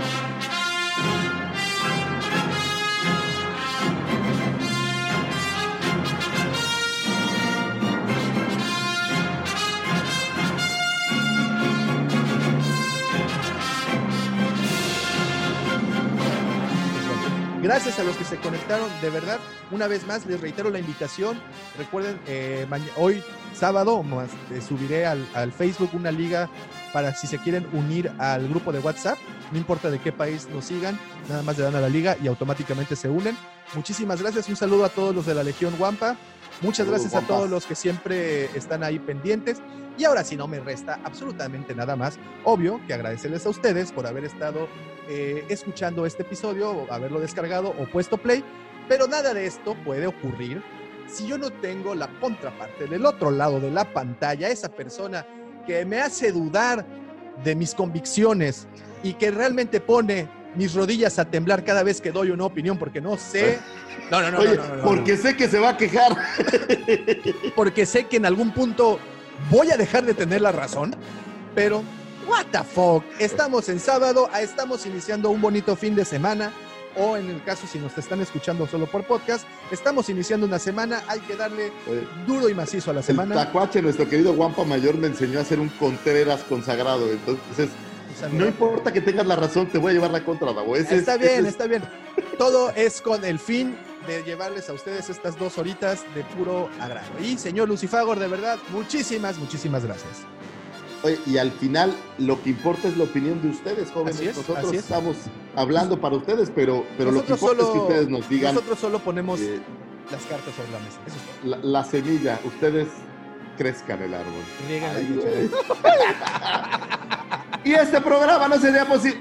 ¿Ya? ¿Tú ya acabaste? No, ya, ya. Este programa no podría ser posible, no podría llegar hasta sus closets, sus baños, sus escritorios, godines o donde sea que nos escuchen sin la mente siniestra de nuestro querido señor productor. El ya popularizado, siempre invitado, nunca igualado, sin del amor, mandaloriano del corazón, terror en Tinder. No se olviden de buscarlo por ahí en Tinder, conocido como el Estefano, el hombre de las redes sociales, el niño de la rosca, el eh, Tosken Rider de Playa Mamitas, Chayán de la Riviera Maya, eh, Justin Bieber de la 139 y es aquel que autografiara con sangre en el corazón de Doña Carmen sus sentimientos. Amigo personal de eh, Carlos, el imitador de Dulce en Yucatán. Ahí les mandamos un saludo a los amigos yucatecos. El señor arroba Davomático, gracias por existir, Davomático, te amo, esposa mía, saludos a todos, feliz cumpleaños a mi tía Maru, gracias a ustedes por escucharnos, todos ustedes que están ahí, muchísimas gracias, es gracias a ustedes que podemos seguir haciendo este programa, gracias a los fans podcasteros, a la saga más grande de este mundo, gracias a todos ustedes, y no se olviden que la fuerza los acompañe, hasta pronto señores, gracias. Bye bye, bonito fin. Oye, casi me da un aneurisma.